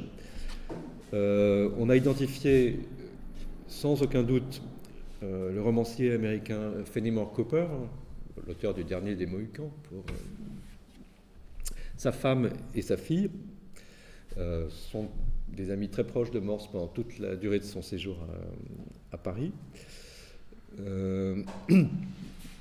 ici, dans le couloir, vous avez un personnage qui est un sculpteur américain, Horacio Greenough,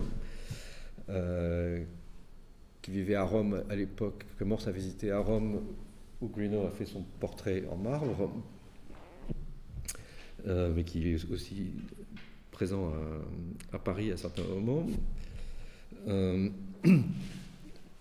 ici, un autre peintre qui était sans doute le colocataire de Morse euh, pendant son séjour parisien, Richard Habersham. Et enfin, cette femme qui est en train de copier un, dessin, euh, dont certains ont dit que c'était la femme de Morse, qui serait intéressant parce qu'elle était morte six ans avant, et que donc il y aurait, euh, et donc on arrive au fantôme que vous attendiez tous, euh, il y aurait à ce moment-là dans le tableau une présence fantomatique, en quelque sorte, qui est une personne défunte depuis euh, six ans, mais qui pourrait aussi bien être, et c'est pour ça que j'ai amené ce tableau, la belle-sœur de Morse, qui elle était tout à fait vivante, et euh, dont il a fait trois ans plus tard euh, ce portrait avec ses deux enfants, avec une ressemblance qui est... bon, c'est le problème des ressemblances, et en particulier des ressemblances peintes, mais enfin, il y a quand même une certaine...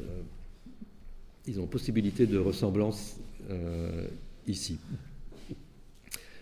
Mais je me suis attardé sur ces détails pour montrer que euh, dans le tableau que fait Morse, et qui est en principe destiné à montrer euh, la grande peinture européenne, euh, il y a ces sortes de messages personnels, de souvenirs personnels qui sont inscrits ici. Et ce qui est intéressant, c'est que si on peut identifier et reconnaître ces figures, on aura accès à cette dimension de la peinture. Mais euh, si on ne peut pas les identifier, on ne sait pas qui c'est, alors cette dimension du travail restera cachée, bien qu'elle soit absolument en évidence hein, d'un point de vue euh, visuel. Euh, et ceci sans causer de dommages à ce qui reste le but officiel et principal du tableau, à savoir présenter une sorte de résumé euh, de la grande peinture européenne pour le public américain. Et, euh, je voudrais ajouter à, ça un autre point, plutôt deux points. Le premier point, c'est que la réalisation de la peinture elle-même distingue entre ces deux types d'informations, ces deux catégories d'objets et de figures représentées. Puisque de façon à mon sens, tout à fait intéressante. La différence dans la nature de l'information inscrite correspond à une différence temporelle d'inscription dans le tableau. Euh, lorsque Morse a fabriqué sa peinture euh, de la Chambre des représentants en 1822-23, il a réalisé sur place euh, l'ensemble de la représentation du bâtiment, et donc quelque chose qui devait ressembler à ça, ça c'est une esquisse du tableau, la salle vide, euh, avec juste l'architecture euh, du bâtiment. Et il s'agissait effectivement de rendre le mieux possible, le plus exactement possible, la topographie des lieux. Morse, on sait qu'après avoir lutté plusieurs mois avec justement le rendu perspective du tableau, il a fait venir de chez lui une caméra obscura pour pouvoir euh, enfin arriver à saisir la chose de façon plus scientifique. Et puis, toujours sur place à Washington, il a fait des petits portraits sur des huiles sur carton de chacun des membres du Congrès, qu'il a ensuite remporté chez lui avec le tableau roulé. Et c'était une fois rentré chez lui, donc à, plusieurs centaines de kilomètres de là, à New Haven, euh, qu'il a euh, inséré tous ces portraits et toutes ces figures dans le tableau qui avait été déjà topographiquement euh, réglé. Donc il y a une distinction ici entre une ressemblance exacte qui dépend de l'exécution in situ de, la ressemblance, et puis une autre forme de ressemblance qui, elle, tolère la distance. Ça peut être fait après, ailleurs, et même qui peut-être, moi j'avancerai l'hypothèse, réclame la distance, euh, réclame d'être faite ailleurs et, euh, et après. Euh, de même, l'image du salon carré du Louvre, tout comme l'ensemble des copies de peintures qui, qui, tapissent ces murs, tout ça a été réalisé sur place, au Louvre, pendant de longs mois de, travail, et on continue. Et par contre, les figures humaines qu'on voit euh, aujourd'hui dans le,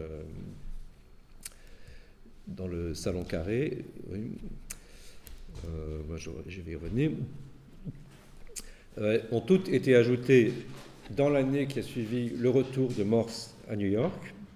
Et on sait que lorsqu'il voyageait pour rentrer aux États-Unis, ni leur nombre, ni euh, leur identité n'étaient encore entièrement fixés. Alors on pourrait penser que c'est juste une nécessité pratique.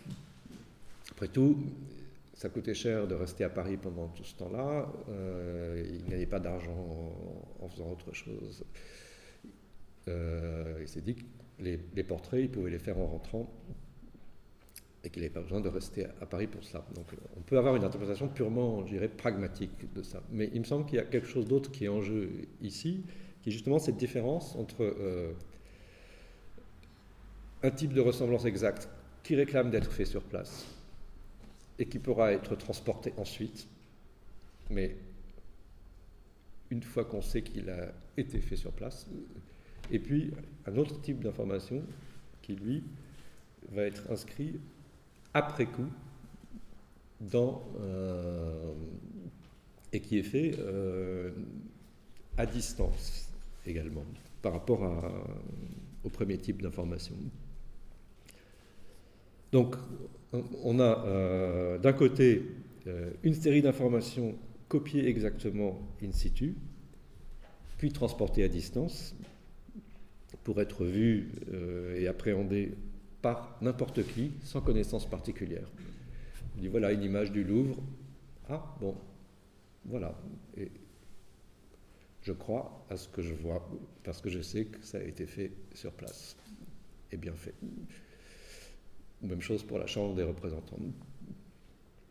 Et puis, euh, de l'autre côté, des informations dont l'élaboration retardée fait place à un travail du souvenir qui est matérialisé à la fois par une distance temporelle et par une distance spatiale entre ce qui est représenté et ce qui le représente. Et par ailleurs, cette information, elle, elle n'a pas pour destinataire quiconque, n'importe qui, mais elle a pour destinataire un groupe plus restreint, même s'il n'est pas déterminé par avance, celui des gens qui sont capables d'appréhender les figures présentées comme des portraits et comme des portraits reconnaissables. Euh, la description euh, de, la Chambre des représentants, il y avait un catalogue. Euh, alors, on n'a pas de clé, c'est-à-dire d'image comme ça, c'est la clé de la galerie du Louvre, qui est, je trouve une belle image parce que vous voyez qu'elle a été vidée de tout personnage. Hein, ça, c'est l'information qui ne passe pas, qui n'est pas destinée à quiconque dans le public des, peintures. Et j'aime aussi beaucoup cette image parce que j'ai presque l'impression de voir quelque chose entre Magritte et Marcel Brotars avec ses numéros, les peintures alors, ce sont les numéros du catalogue du Louvre hein, qui ont été posés à la place des images des peintures. Mais euh, ça nous donne une œuvre qui, je crois, aujourd'hui résonne de façon sûrement très différente de celle, euh, de la manière dont elle avait été conçue à l'époque. Mais ces clés, elles sont intéressantes parce que justement, elles nous donnent d'une certaine façon, euh, elles aident à, faire la distinction entre l'information destinée à tous et entièrement visible qui est présentée dans le tableau, qui est la raison d'être officielle du tableau, et puis cette autre information qui est ici absente, par exemple, mais qui est présente dans le tableau et qui est aussi quand même destinée à, des spectateurs.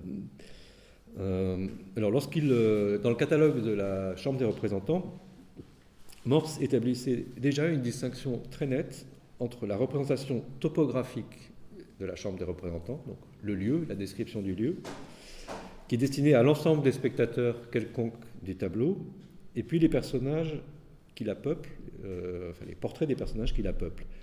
Il écrivait ceci Si leur connaissance reconnaissent simplement les individus comme des portraits, le dessin du peintre aura été complètement entendu.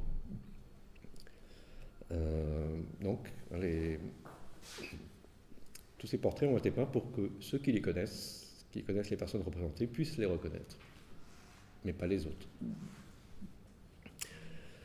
Euh, et je voulais ici comparer la, clé de la déclaration d'indépendance de Trumbull, où vous avez euh, des portraits, alors là, identifiés, c'est de l'information publique pour le coup.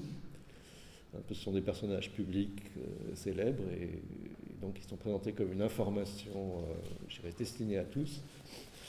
Et puis à droite, la galerie du Louvre de Morse, où tous les personnages qui sont dans le tableau ont disparu ici, puisqu'ils ne font pas partie justement de cette information destinée à tous et, euh, entièrement visible. Euh, alors, on peut envisager cette inscription de souvenirs personnels euh, dont la reconnaissance par le public est facultative, et qui est lié à des connaissances qu'il faut apporter euh, soi-même si on veut justement provoquer ces effets de reconnaissance, on peut considérer ces inscriptions de souvenirs personnels comme une sorte de contre-information par rapport à la première. Morse inscrit à la surface de la peinture une série de souvenirs qui ne se laissent pas réduire au second type d'information, celui qu'elle est explicitement censée véhiculer. Et en ça, Morse récuse la prédominance ou l'exclusivité de ce modèle d'information, et ça apparaît de façon d'autant plus frappante que ces peintures sont des exhibition paintings, hein, des peintures d'exposition, qui appartiennent à une logique de circulation des images et de transport de l'information qui a déterminé leur fabrication et qui commande leur circulation effective. Ces peintures ont été euh, donc fabriquées pour une exploitation commerciale. Hein, elles étaient censées être euh, exposées de façon itinérante, euh, aller de ville en ville. En général, les peintres ou leurs agents, puisqu'ils avaient des agents qui pouvaient s'occuper de, ça, louer un, local, exposer la peinture, et le public payait un droit d'entrée assez modique, un ticket d'entrée, pour voir la, peinture. Et, euh, et pouvait aussi, c'était facultatif, acheter le petit catalogue qui permettait d'avoir accès à un plus grand nombre d'informations sur la, sur la peinture. Et ces peintures, elles ont pour fonction de faire connaître des informations sur des objets ou des événements que leur distance rend autrement inaccessibles. Il s'agit d'amener euh, chez soi chez le public euh, quelque chose qui est lointain. Donc de supprimer la distance d'une certaine façon, mais pas de supprimer le sens du lointain. D'où le, le caractère exotique hein, de l'information produite. un point intéressant à ce sujet, concernant les panoramas, les panoramas sont souvent des vues de villes et de lieux célèbres et lointains, des lieux touristiques déjà, hein, puisque le tourisme commence à exister. Et donc, il s'agit en gros de pouvoir faire du tourisme chez soi. On, peut aller voir euh, les pyramides d'Égypte, euh, boulevard du Temple euh, à Paris, sans bouger, ou autre chose. Mais un des points intéressants, c'est que très souvent, il y a eu des panoramas d'une ville exposée dans la ville où ils avaient été pris. par exemple, vous avez un panorama d'Édimbourg qui est exposé à Édimbourg. Alors on pourrait se demander, mais pourquoi les gens d'Édimbourg voudraient aller voir un panorama qui représente la ville où ils, habitent? Et je pense que pour comprendre, euh, c'est en même temps quelque chose de très intéressant, ça nous montre qu'en fait, ce qui est montré dans le panorama, c'est un lieu comme exotique, comme distant. Et peut-être c'est une expérience suprême du tourisme que de pouvoir, par exemple, voir Paris comme un lieu exotique à Paris, ou Édimbourg à Édimbourg. C'est-à-dire que le panorama exoticise le lieu où il est montré en le mettant à distance, en le produisant comme une sorte de lieu euh, imaginaire. Euh, dans le cas de Morse, donc la, bah, Chambre des représentants euh, présente le bâtiment de la représentation nationale avec ses activités. Une c'est une actualité politique et culturelle la Galerie du Louvre présente donc le plus grand musée du monde et le plus célèbre euh, musée du monde. Et les peintures font circuler euh, ces informations et je dirais leur transport les dote d'une valeur inédite. Le fait que ces peintures soient itinérantes et qu'elles circulent euh, dans différents lieux fait partie intégrante de, ce qu'elles font. Alors, euh, un des points. J'ai dit que j'avais parlé quand même un petit peu du télégraphe. Un peu plus que je ne l'ai fait euh, jusqu'ici. Je voudrais faire quelques observations et, bon, je terminerai un peu là-dessus. Euh, lorsque Morse invente le télégraphe, il vogue sur l'océan Atlantique, il rentre il est parti du Havre pour arriver à New York. C'est un voyage qui dure cinq semaines. Et dans la cale du bateau, il y a roulé le tableau de la galerie du Louvre sans les personnages, qui ne sont pas encore euh, peints dessus. Euh, euh, ce voyage, il contraste avec le premier voyage qu'avait effectué Morse vers l'Europe en 1811 pour aller apprendre son métier de peintre à Londres. puisque quand il revient en 1832 avec la Galerie du Louvre dans, la cale, c'est un peintre reconnu, il dirige, il préside la National Academy of Design,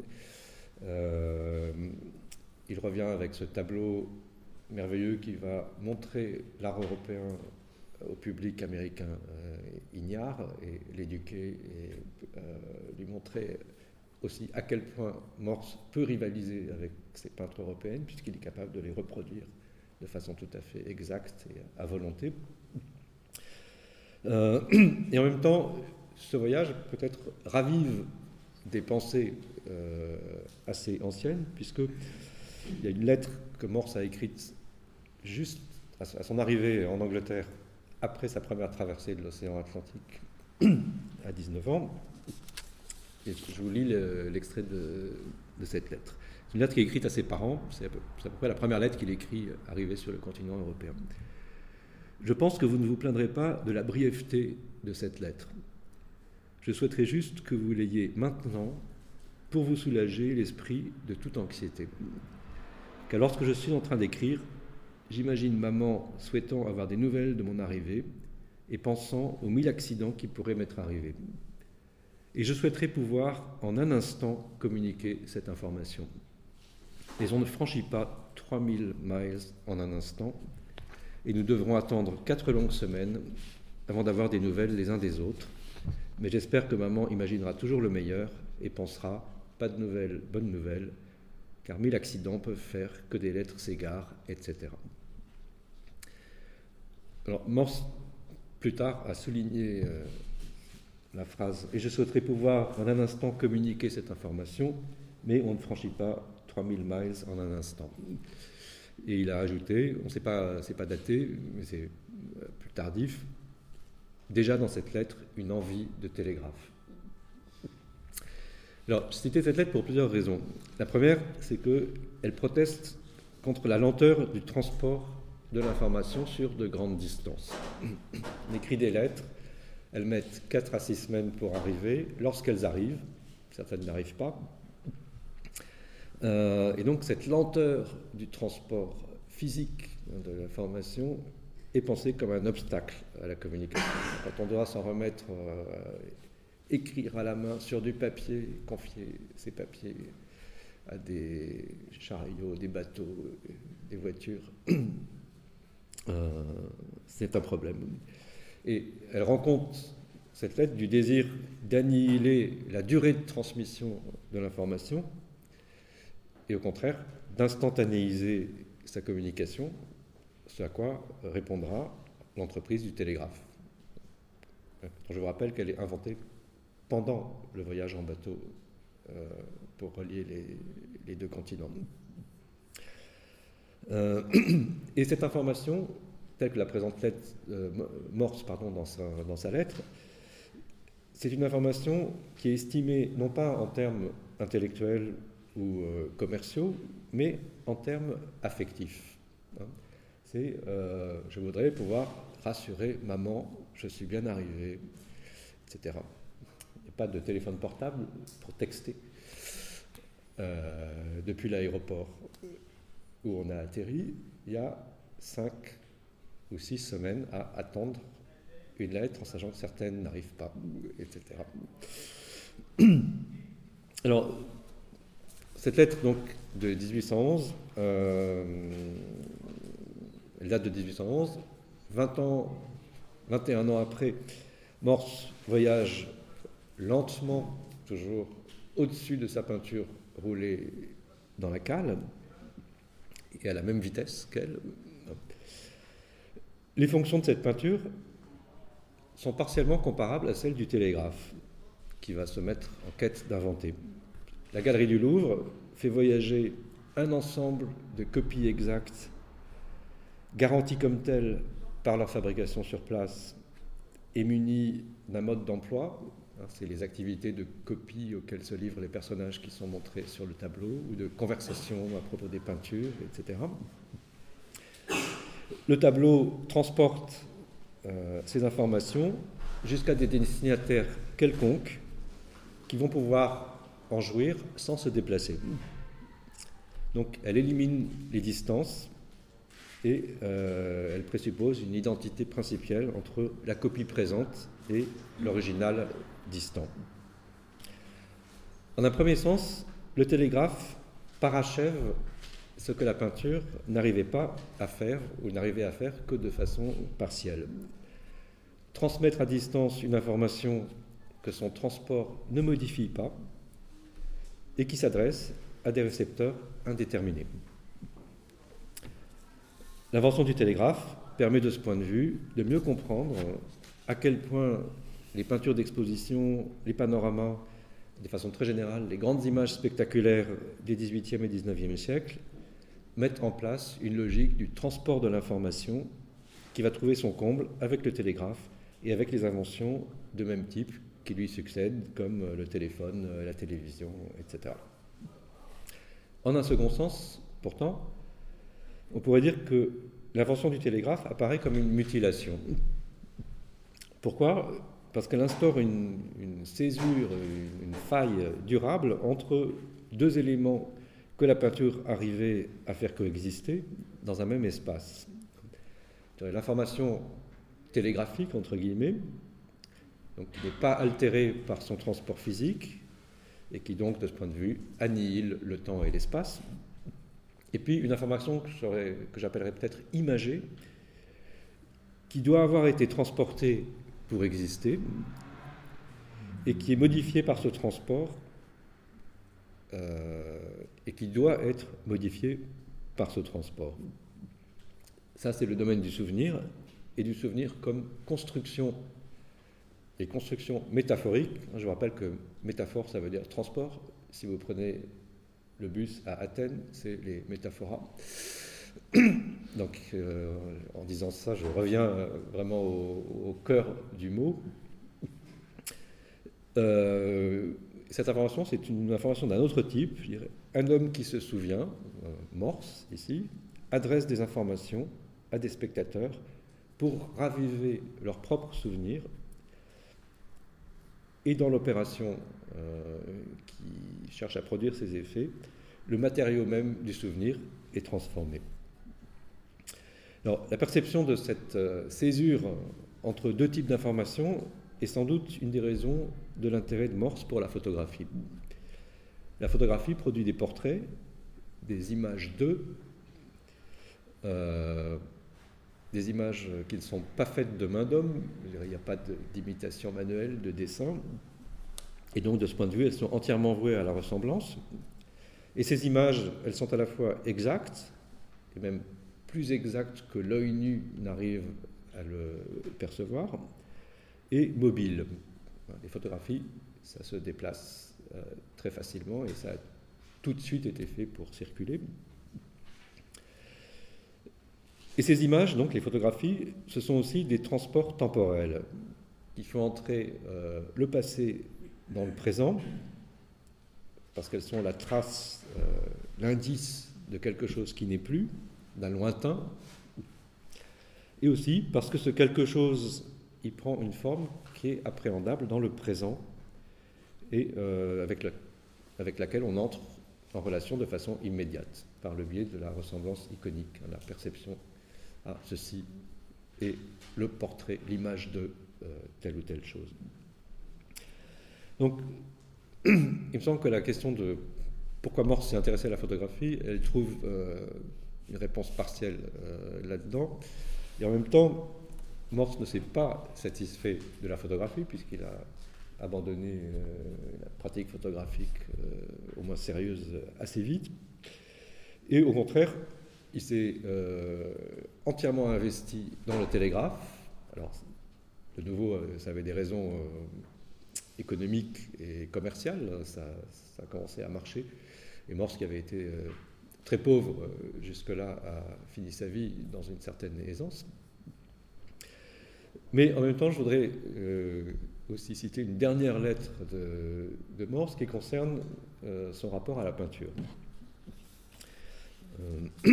En 1849, donc cinq ans après le début de l'exploitation du télégraphe, un moment où ça y est, ça, marche, tout est en, route, avec beaucoup de procès, beaucoup de problèmes, mais c'est en route.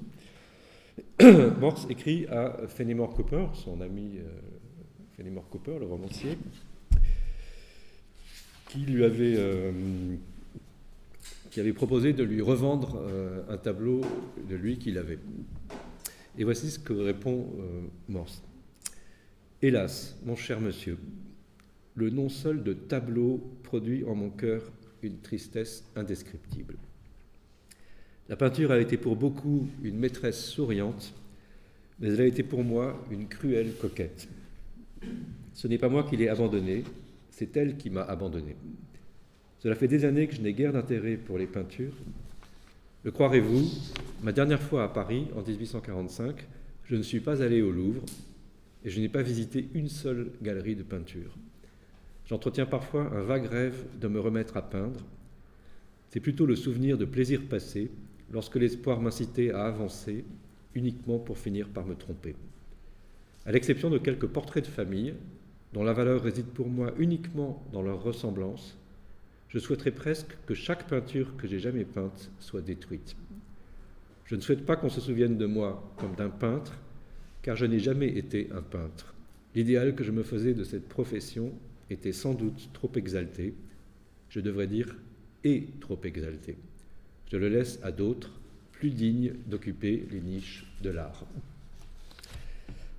Alors, cette lettre est un peu mélodramatique. Il est quand même en train de refuser de racheter son propre tableau que Cooper veut, lui racheter. Donc je dis ça juste pour euh, établir un peu il y a un registre rhétorique, mais en même temps, ce qui m'intéresse dans cette lettre, c'est que, alors d'abord, le, le, refus total de ce qui avait été sa vocation, vraiment la répression complète et la récusation de sa carrière de peintre, sauf un aspect des peintures, c'est les portraits, et les portraits en tant qu'ils sont le véhicule de cette relation affective que produit euh, la ressemblance lorsque euh, on s'adresse à des êtres chers, à des êtres euh, qui ont une, valeur affective pour, nous. Donc, je Morse récuse totalement la partie du. Alors, la peinture comme véhicule d'information générale, hein, comme transport de l'information, euh, qui avait été le, grand but euh, et le but officiel de ces grandes peintures. Il récuse aussi le fait que l'inscription de souvenirs personnels puisse avoir une destination publique, parce que ces peintures, elles faisaient ça aussi. Hein. elles inséraient dans le tissu de l'information générale à destination universelle ces souvenirs personnels qui étaient là, présents, publicisés et en même temps reconnaissables ou pas. Et maintenant, il cantonne la peinture dans ce registre personnel, mais à destination finalement euh, complètement, euh, enfin quasi privée. C'est-à-dire la peinture, avoir des peintures de, des gens qui vous sont chers, c'est bien, mais c'est bien uniquement pour vous, pour vous qui les connaissez, et pour le reste, ça n'a aucune euh, importance et ça peut être détruit. Donc, ce qui est intéressant ici, c'est de voir comment ceci s'est écrit à une époque où le télégraphe est devenu l'investissement quasi exclusif de Morse, donc un investissement forcené de la valeur symbolique telle qu'elle s'incarne dans le télégraphe, le télégraphe, lui, il ne véhicule que des informations euh, entièrement symboliques et destinées à tout public, quel qu'il soit. Et il y a juste ce reste de peinture, mais réduit à une, à une valeur entièrement, euh, ou à peu près entièrement privée. Et le rejet total des fonctions qu'il avait auparavant attribuées à la, à la peinture. Donc, euh, je dirais le, choix du médium télégraphique devient quasi exclusif et le rejet du médium pictural euh, quasi total aussi, sauf ce résidu euh, d'ordre privé. alors je, je m'arrêterai là, là-dessus sur l'énigme que ça constitue peut-être, ou, ou pas d'ailleurs, je ne sais pas.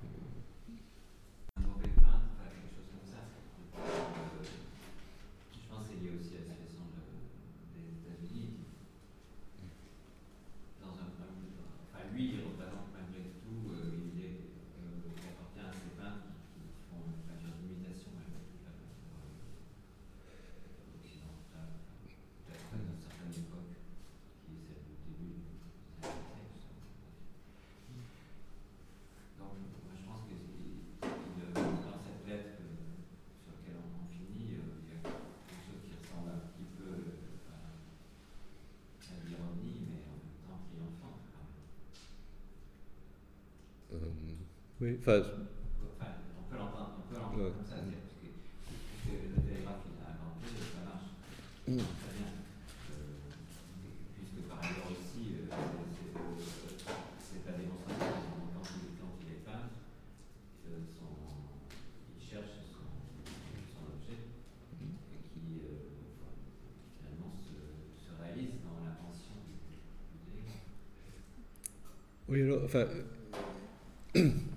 je suis jusqu'à un certain point, mais en même temps, j'en ai pas parlé du tout aujourd'hui, euh, enfin, entre autres parce que j'en avais parlé ailleurs euh, aussi, mais euh, parce que ces peintures, les deux peintures principales, les deux grandes peintures, elles sont quand même, elles sont, ce sont pas des mauvaises peintures, ce sont même des peintures très intéressantes. Et en particulier, je pense quand même que d'un certain point de vue, c'est des peintures qui ont 30 ans d'avance euh, par rapport à ce qui se fait autour. Et c'est pour ça d'ailleurs qu'elles ont été des gros échecs commerciaux, et, enfin de, public, parce qu'elles font des choses qu'on va rencontrer euh, dans la peinture en France à partir des années 1860. Euh, c'est Courbet, c'est l'atelier de Courbet. voilà. Le, tableau.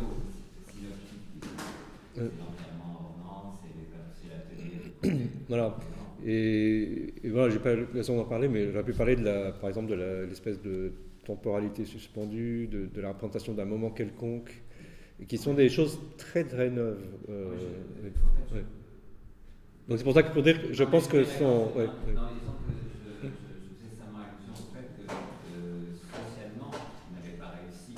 Ah oui, oui, c'est sûr. Oui, oui.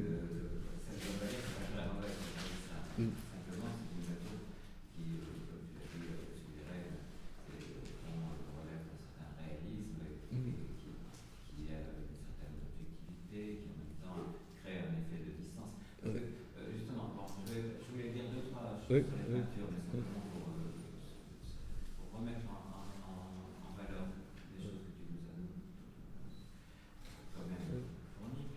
Euh, la Chambre des représentants, il y a quand même ce truc, c'est des représentations de représentants. Oui, oui. C'est quand même quelque chose qui est. Euh, on n'a pas souligné d'un très jaune, mais c'est quand même ça qui est. Euh, donc on pense par exemple à, aux performances Mm. Mm. qui, euh, je sais pas, Jean Williams, performance mm. Mirror, qui porte très précisément sur la question de la représentation politique. Mm. Euh, donc, dans l'un des, dans des tableaux, on a des personnages qui sont des représentants, euh, non pas de commerce, mais des représentants du, du, du peuple. Enfin, oui. des, ils ont euh, fonction à représenter euh, politiquement.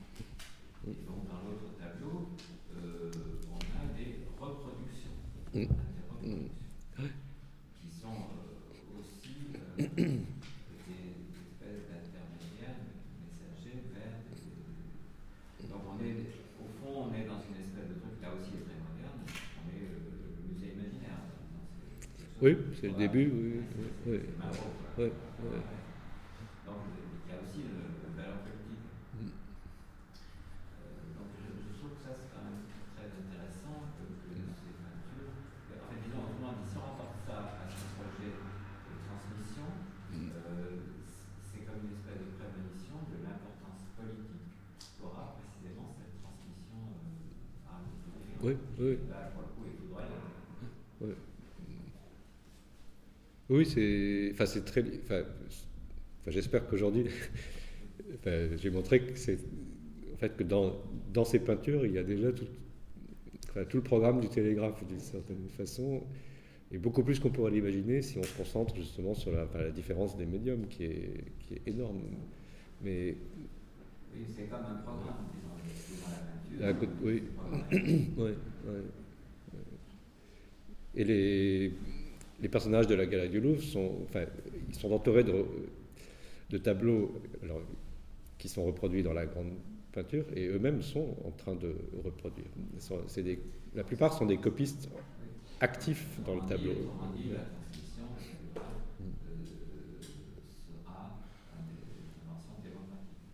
Oui.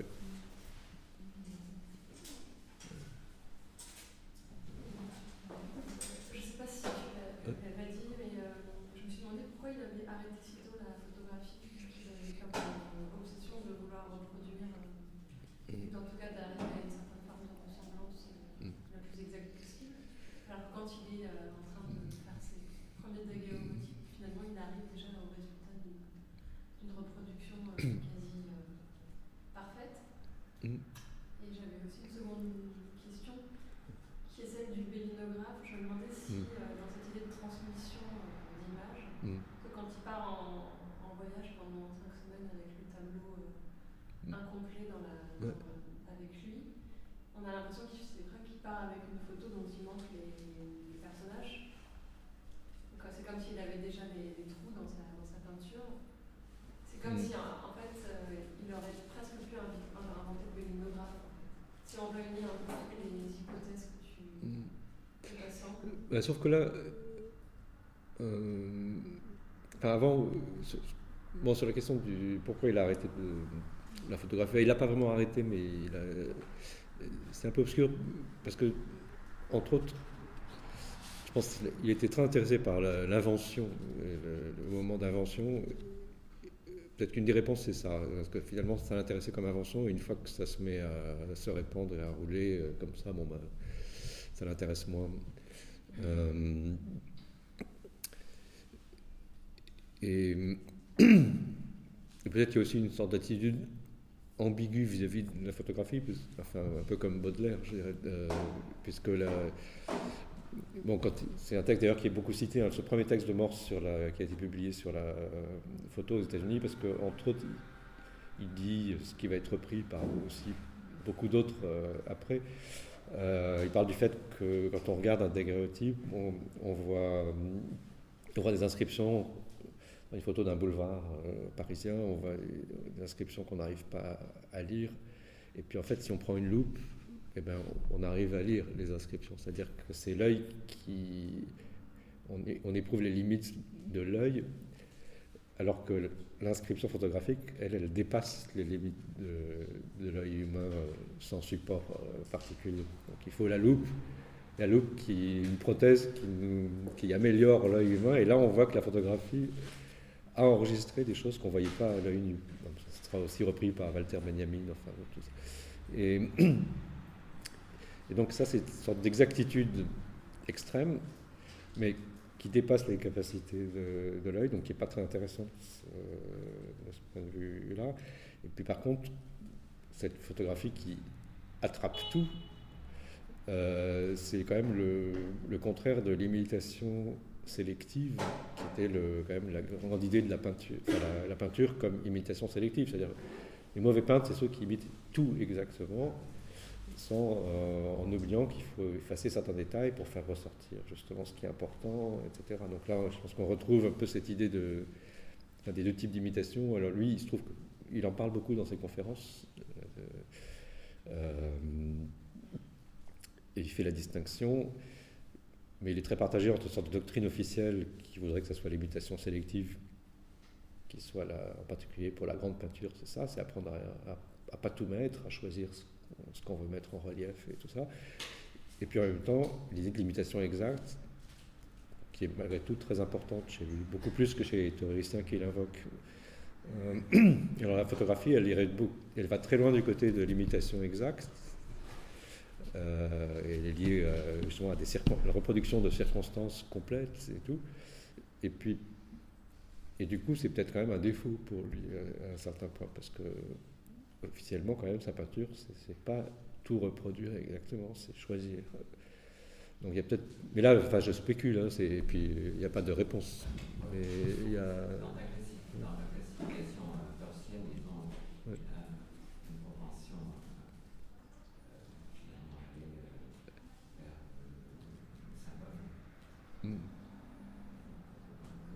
Ah, pour le télégraphe, oui, énorme, oui. Ça, mm. mm. il passe les Ouais, ouais. ouais. Oui. Je, je, dans, dans, dans, dans, notre journée précédente sur, sur Mars, mm. euh, j'avais remarqué que, dans l'exécution, on n'a pas parlé aujourd'hui vraiment de, de, la transmission des messages. Mm.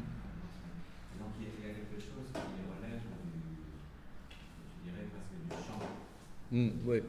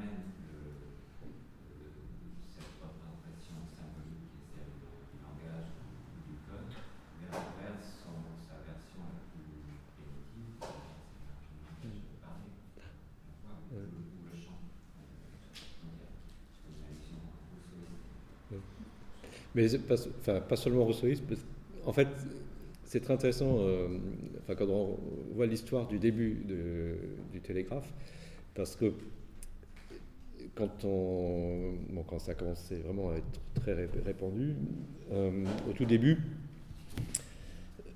les, les gens qui dirigeaient les, stations de, télégraphe, tout ça, sont aperçus que les opérateurs euh, commençaient à, transcrire les messages à l'oreille. Et au début, ils leur ont interdit, parce qu'ils pensaient que c'était euh, source d'erreur.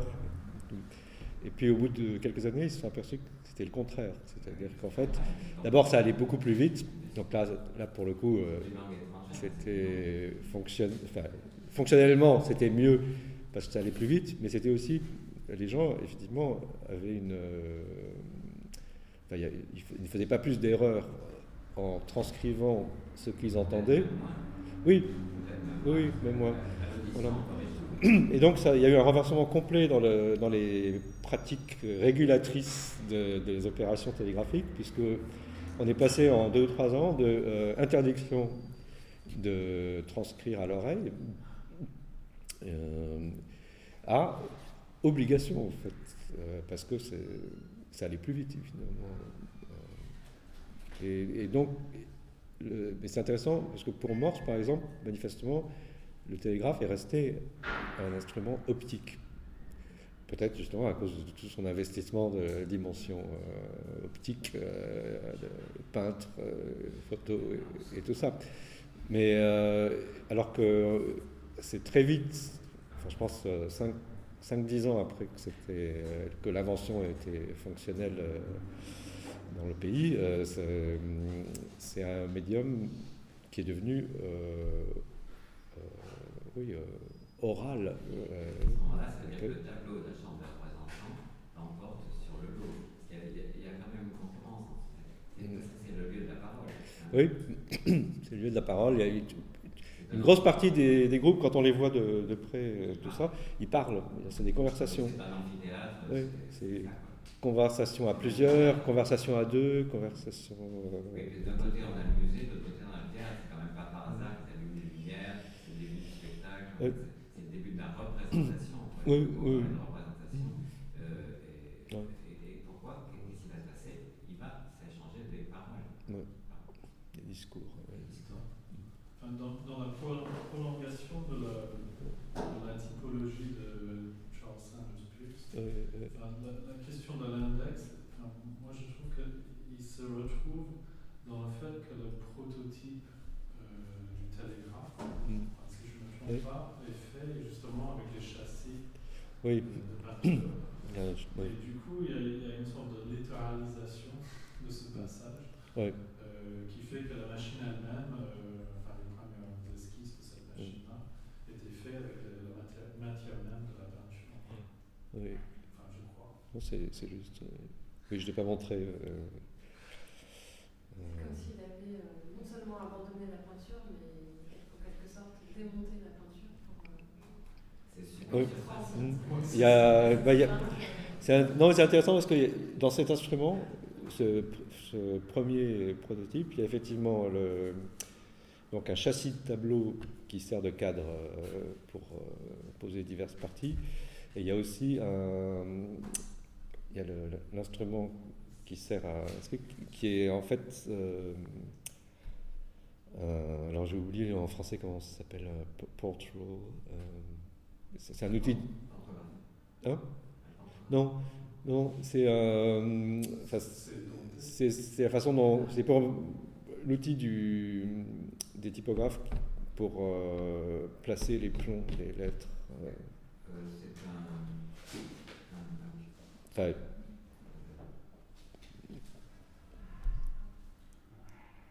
mais ce que je vous dis, enfin, il y a deux. Ce qui est intéressant, c'est que dans, ce premier prototype du télégraphe, il y a une partie le châssis. Voilà, peut-être, voilà, ouais, voilà. Donc il y a un composteur. Donc il y a deux instruments qui viennent de deux activités euh, différentes.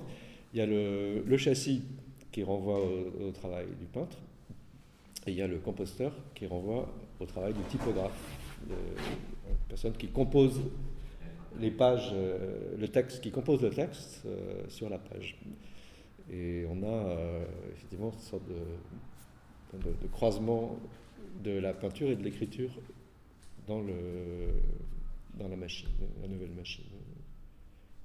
Et à titre de résidu, effectivement, enfin, résidu très strict pour le, châssis et, une sorte de réélaboration, de transformation du composteur. C'est pas c'est fait d'après le même principe et ça ressemble, mais ça ressemble que partiellement à ça.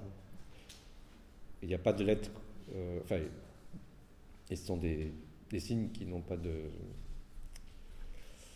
enfin, qui ne fonctionnent pas comme un alphabet euh, de façon directe.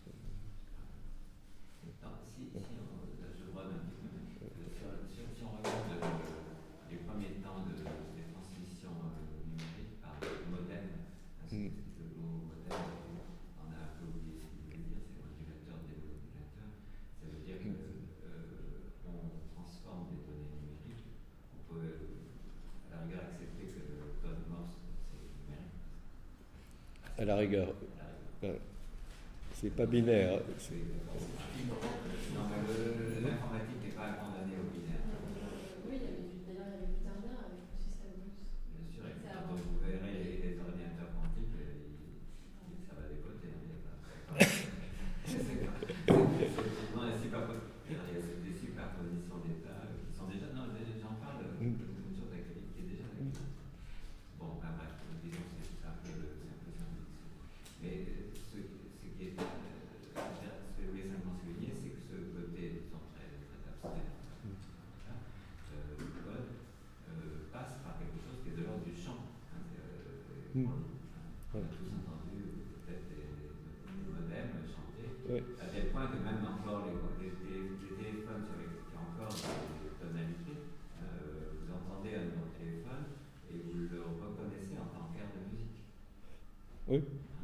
Que les sonneries sont différentes suivant les pays, tout ça. Enfin, et donc, quand on compose soi-même un code, c'est une petite ritournelle. Oui. Parce que je, suis en train simplement de dire que justement le, le, Morse, il a, d'une certaine façon, le télégraphe euh, annonce le téléphone. Oui. On est, pas simplement parce que c'est une étape technologique, mais c'est que déjà il contient cette dimension euh, et qui n'est même pas la parole humaine, qui est une espèce de parole machinique. Mm. Euh, parce que c'est codé aussi en son, en, en musique. Mm. Oui.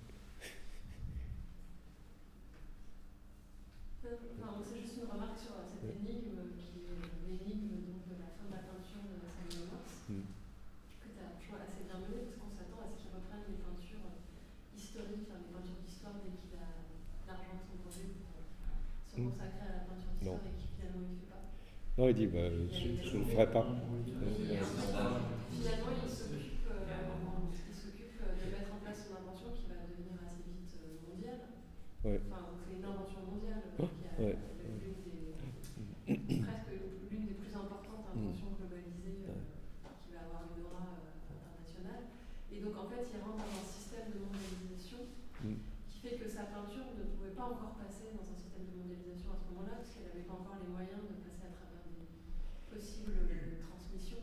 Euh. Et donc, comme, à mon, enfin, je ne sais pas si c'est une hypothèse, mais l'énigme pourrait être soulevée dans la manière dont la mondialisation d'une opération prend le pas sur quelque chose qui finalement reste encore local, la peinture.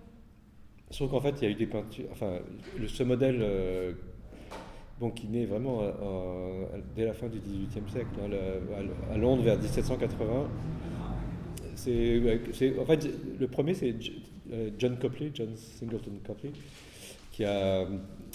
En fait, la, peinture que j'ai montrée, La mort du comte de Chatham, c'est la première peinture exposée selon ce système-là. C'est-à-dire qu'il a loué des salles, il a, il a amené sa peinture et il a fait payer l'entrée. Et ça, c'est la première fois. Et c'est des. C'est important dans le sens de savoir ça parce que on, on croit toujours que, c'est nous qui avons inventé les, masses qui, vont regarder euh, des tableaux ou, des images euh, en, payant un droit d'entrée. Mais c'est de l'ordre de dizaines, je crois que c'est 20 000 personnes qui ont vu cette peinture à l'époque.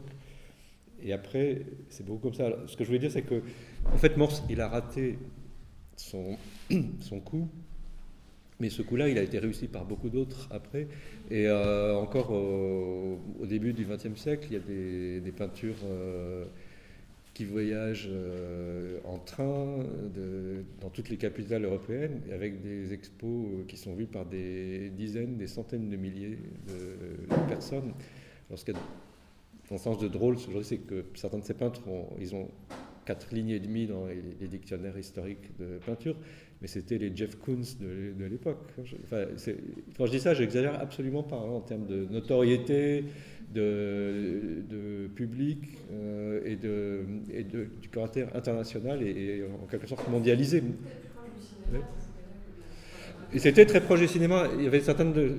Je pensais à. parce que, il y a un moment où j'avais un peu travaillé un des tout premiers textes de James Joyce, c'est le texte de critique d'une expo qui a lieu à Édimbourg d'un peintre hongrois qui s'appelait Munkachi, euh, et qui était euh, entre 1880 et 1800. il a eu 10-15 ans d'une gloire absolue.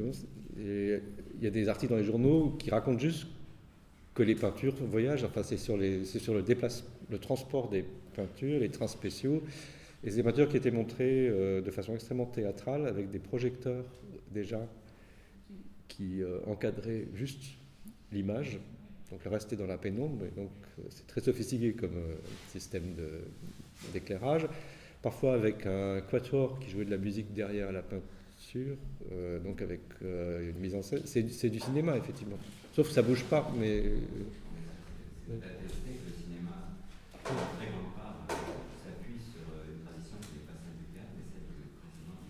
spectacle, oui, oui, oui. Et c'est donc, ce, est, ce que tu dis là est important, c'est que c'est quand même une peinture spectaculaire. Oui. Il y a 20, 20 000 personnes, mm. Parce que, disons, la déambulation des images, elle est, mm. y compris avec des, des monuments et des. Mm. Je sais pas, moi, je m'étais intéressé par exemple à cette forme populaire de, la Sicile, etc. Là, on est quasiment euh, euh, 3 ou 4 siècles avant. Hein, où on, on déploie des sur lesquelles il y a des images qui ressemblent un peu à la bande dessinée, et on se met à déclamer à sorte que, mm. que l'image soit ambulante, soit l'objet de spectacle, ça a des formes primitives et qui n'ont pas du tout cette dimension et, et euh, on pourrait dire aujourd'hui immersive, etc., qui euh, Est-ce que ces peintures qu'on a vues là, elles ont quelle dimension euh, alors les Oublié de les, reprendre euh, avec moi, mais la... non, elles sont pas. Enfin, moi, je, m'étais amusé un peu, euh, ça n'a pas plu à certains d'ailleurs, enfin, à les appeler des panoramas miniatures. En fait, ce sont des grandes. Euh, c'est très. Je dirais la. 3 mètres à peu près de large pour la, la 2 mètres 70 ou 3 mètres pour la Chambre des représentants et euh, peut-être 2 mètres 50 ou quelque chose comme ça. Pour. Faudrait, que je retrouve les dimensions exactes. J'aurais dû les prendre avec moi, mais euh, c'est-à-dire que sont, c'est grand, euh, mais c'est pas immense du tout. C'est pas immense.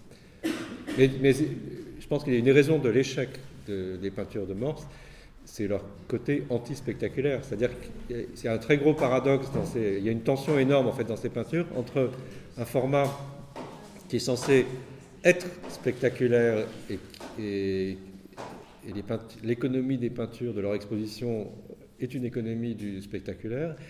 Il essaye de rentrer dedans en faisant ingurgiter au public des peintures qui sont totalement anti-spectaculaires, euh, qui ne montrent aucun moment précis, aucun événement euh, spécialement euh, intéressant, parce que quand même, la Chambre des représentants, c'est, c'est pas la séance de nuit, c'est la demi-heure qui précède avant, ou l'heure qui précède avant, où les gens sont là et où ils attendent la réunion, ils font leur, euh, leurs petites affaires, et donc il ne se passe rien en un sens.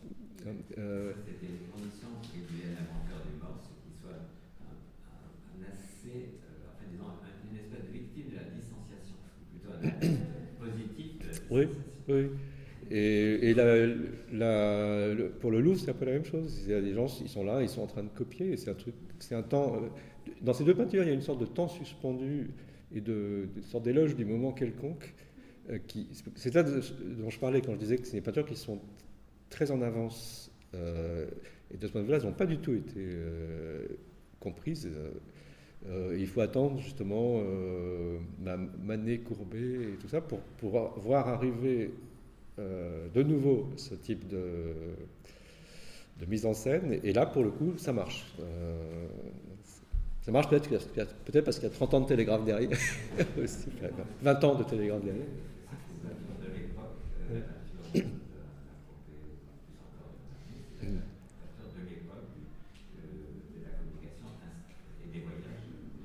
Oui, oui, oui, oui.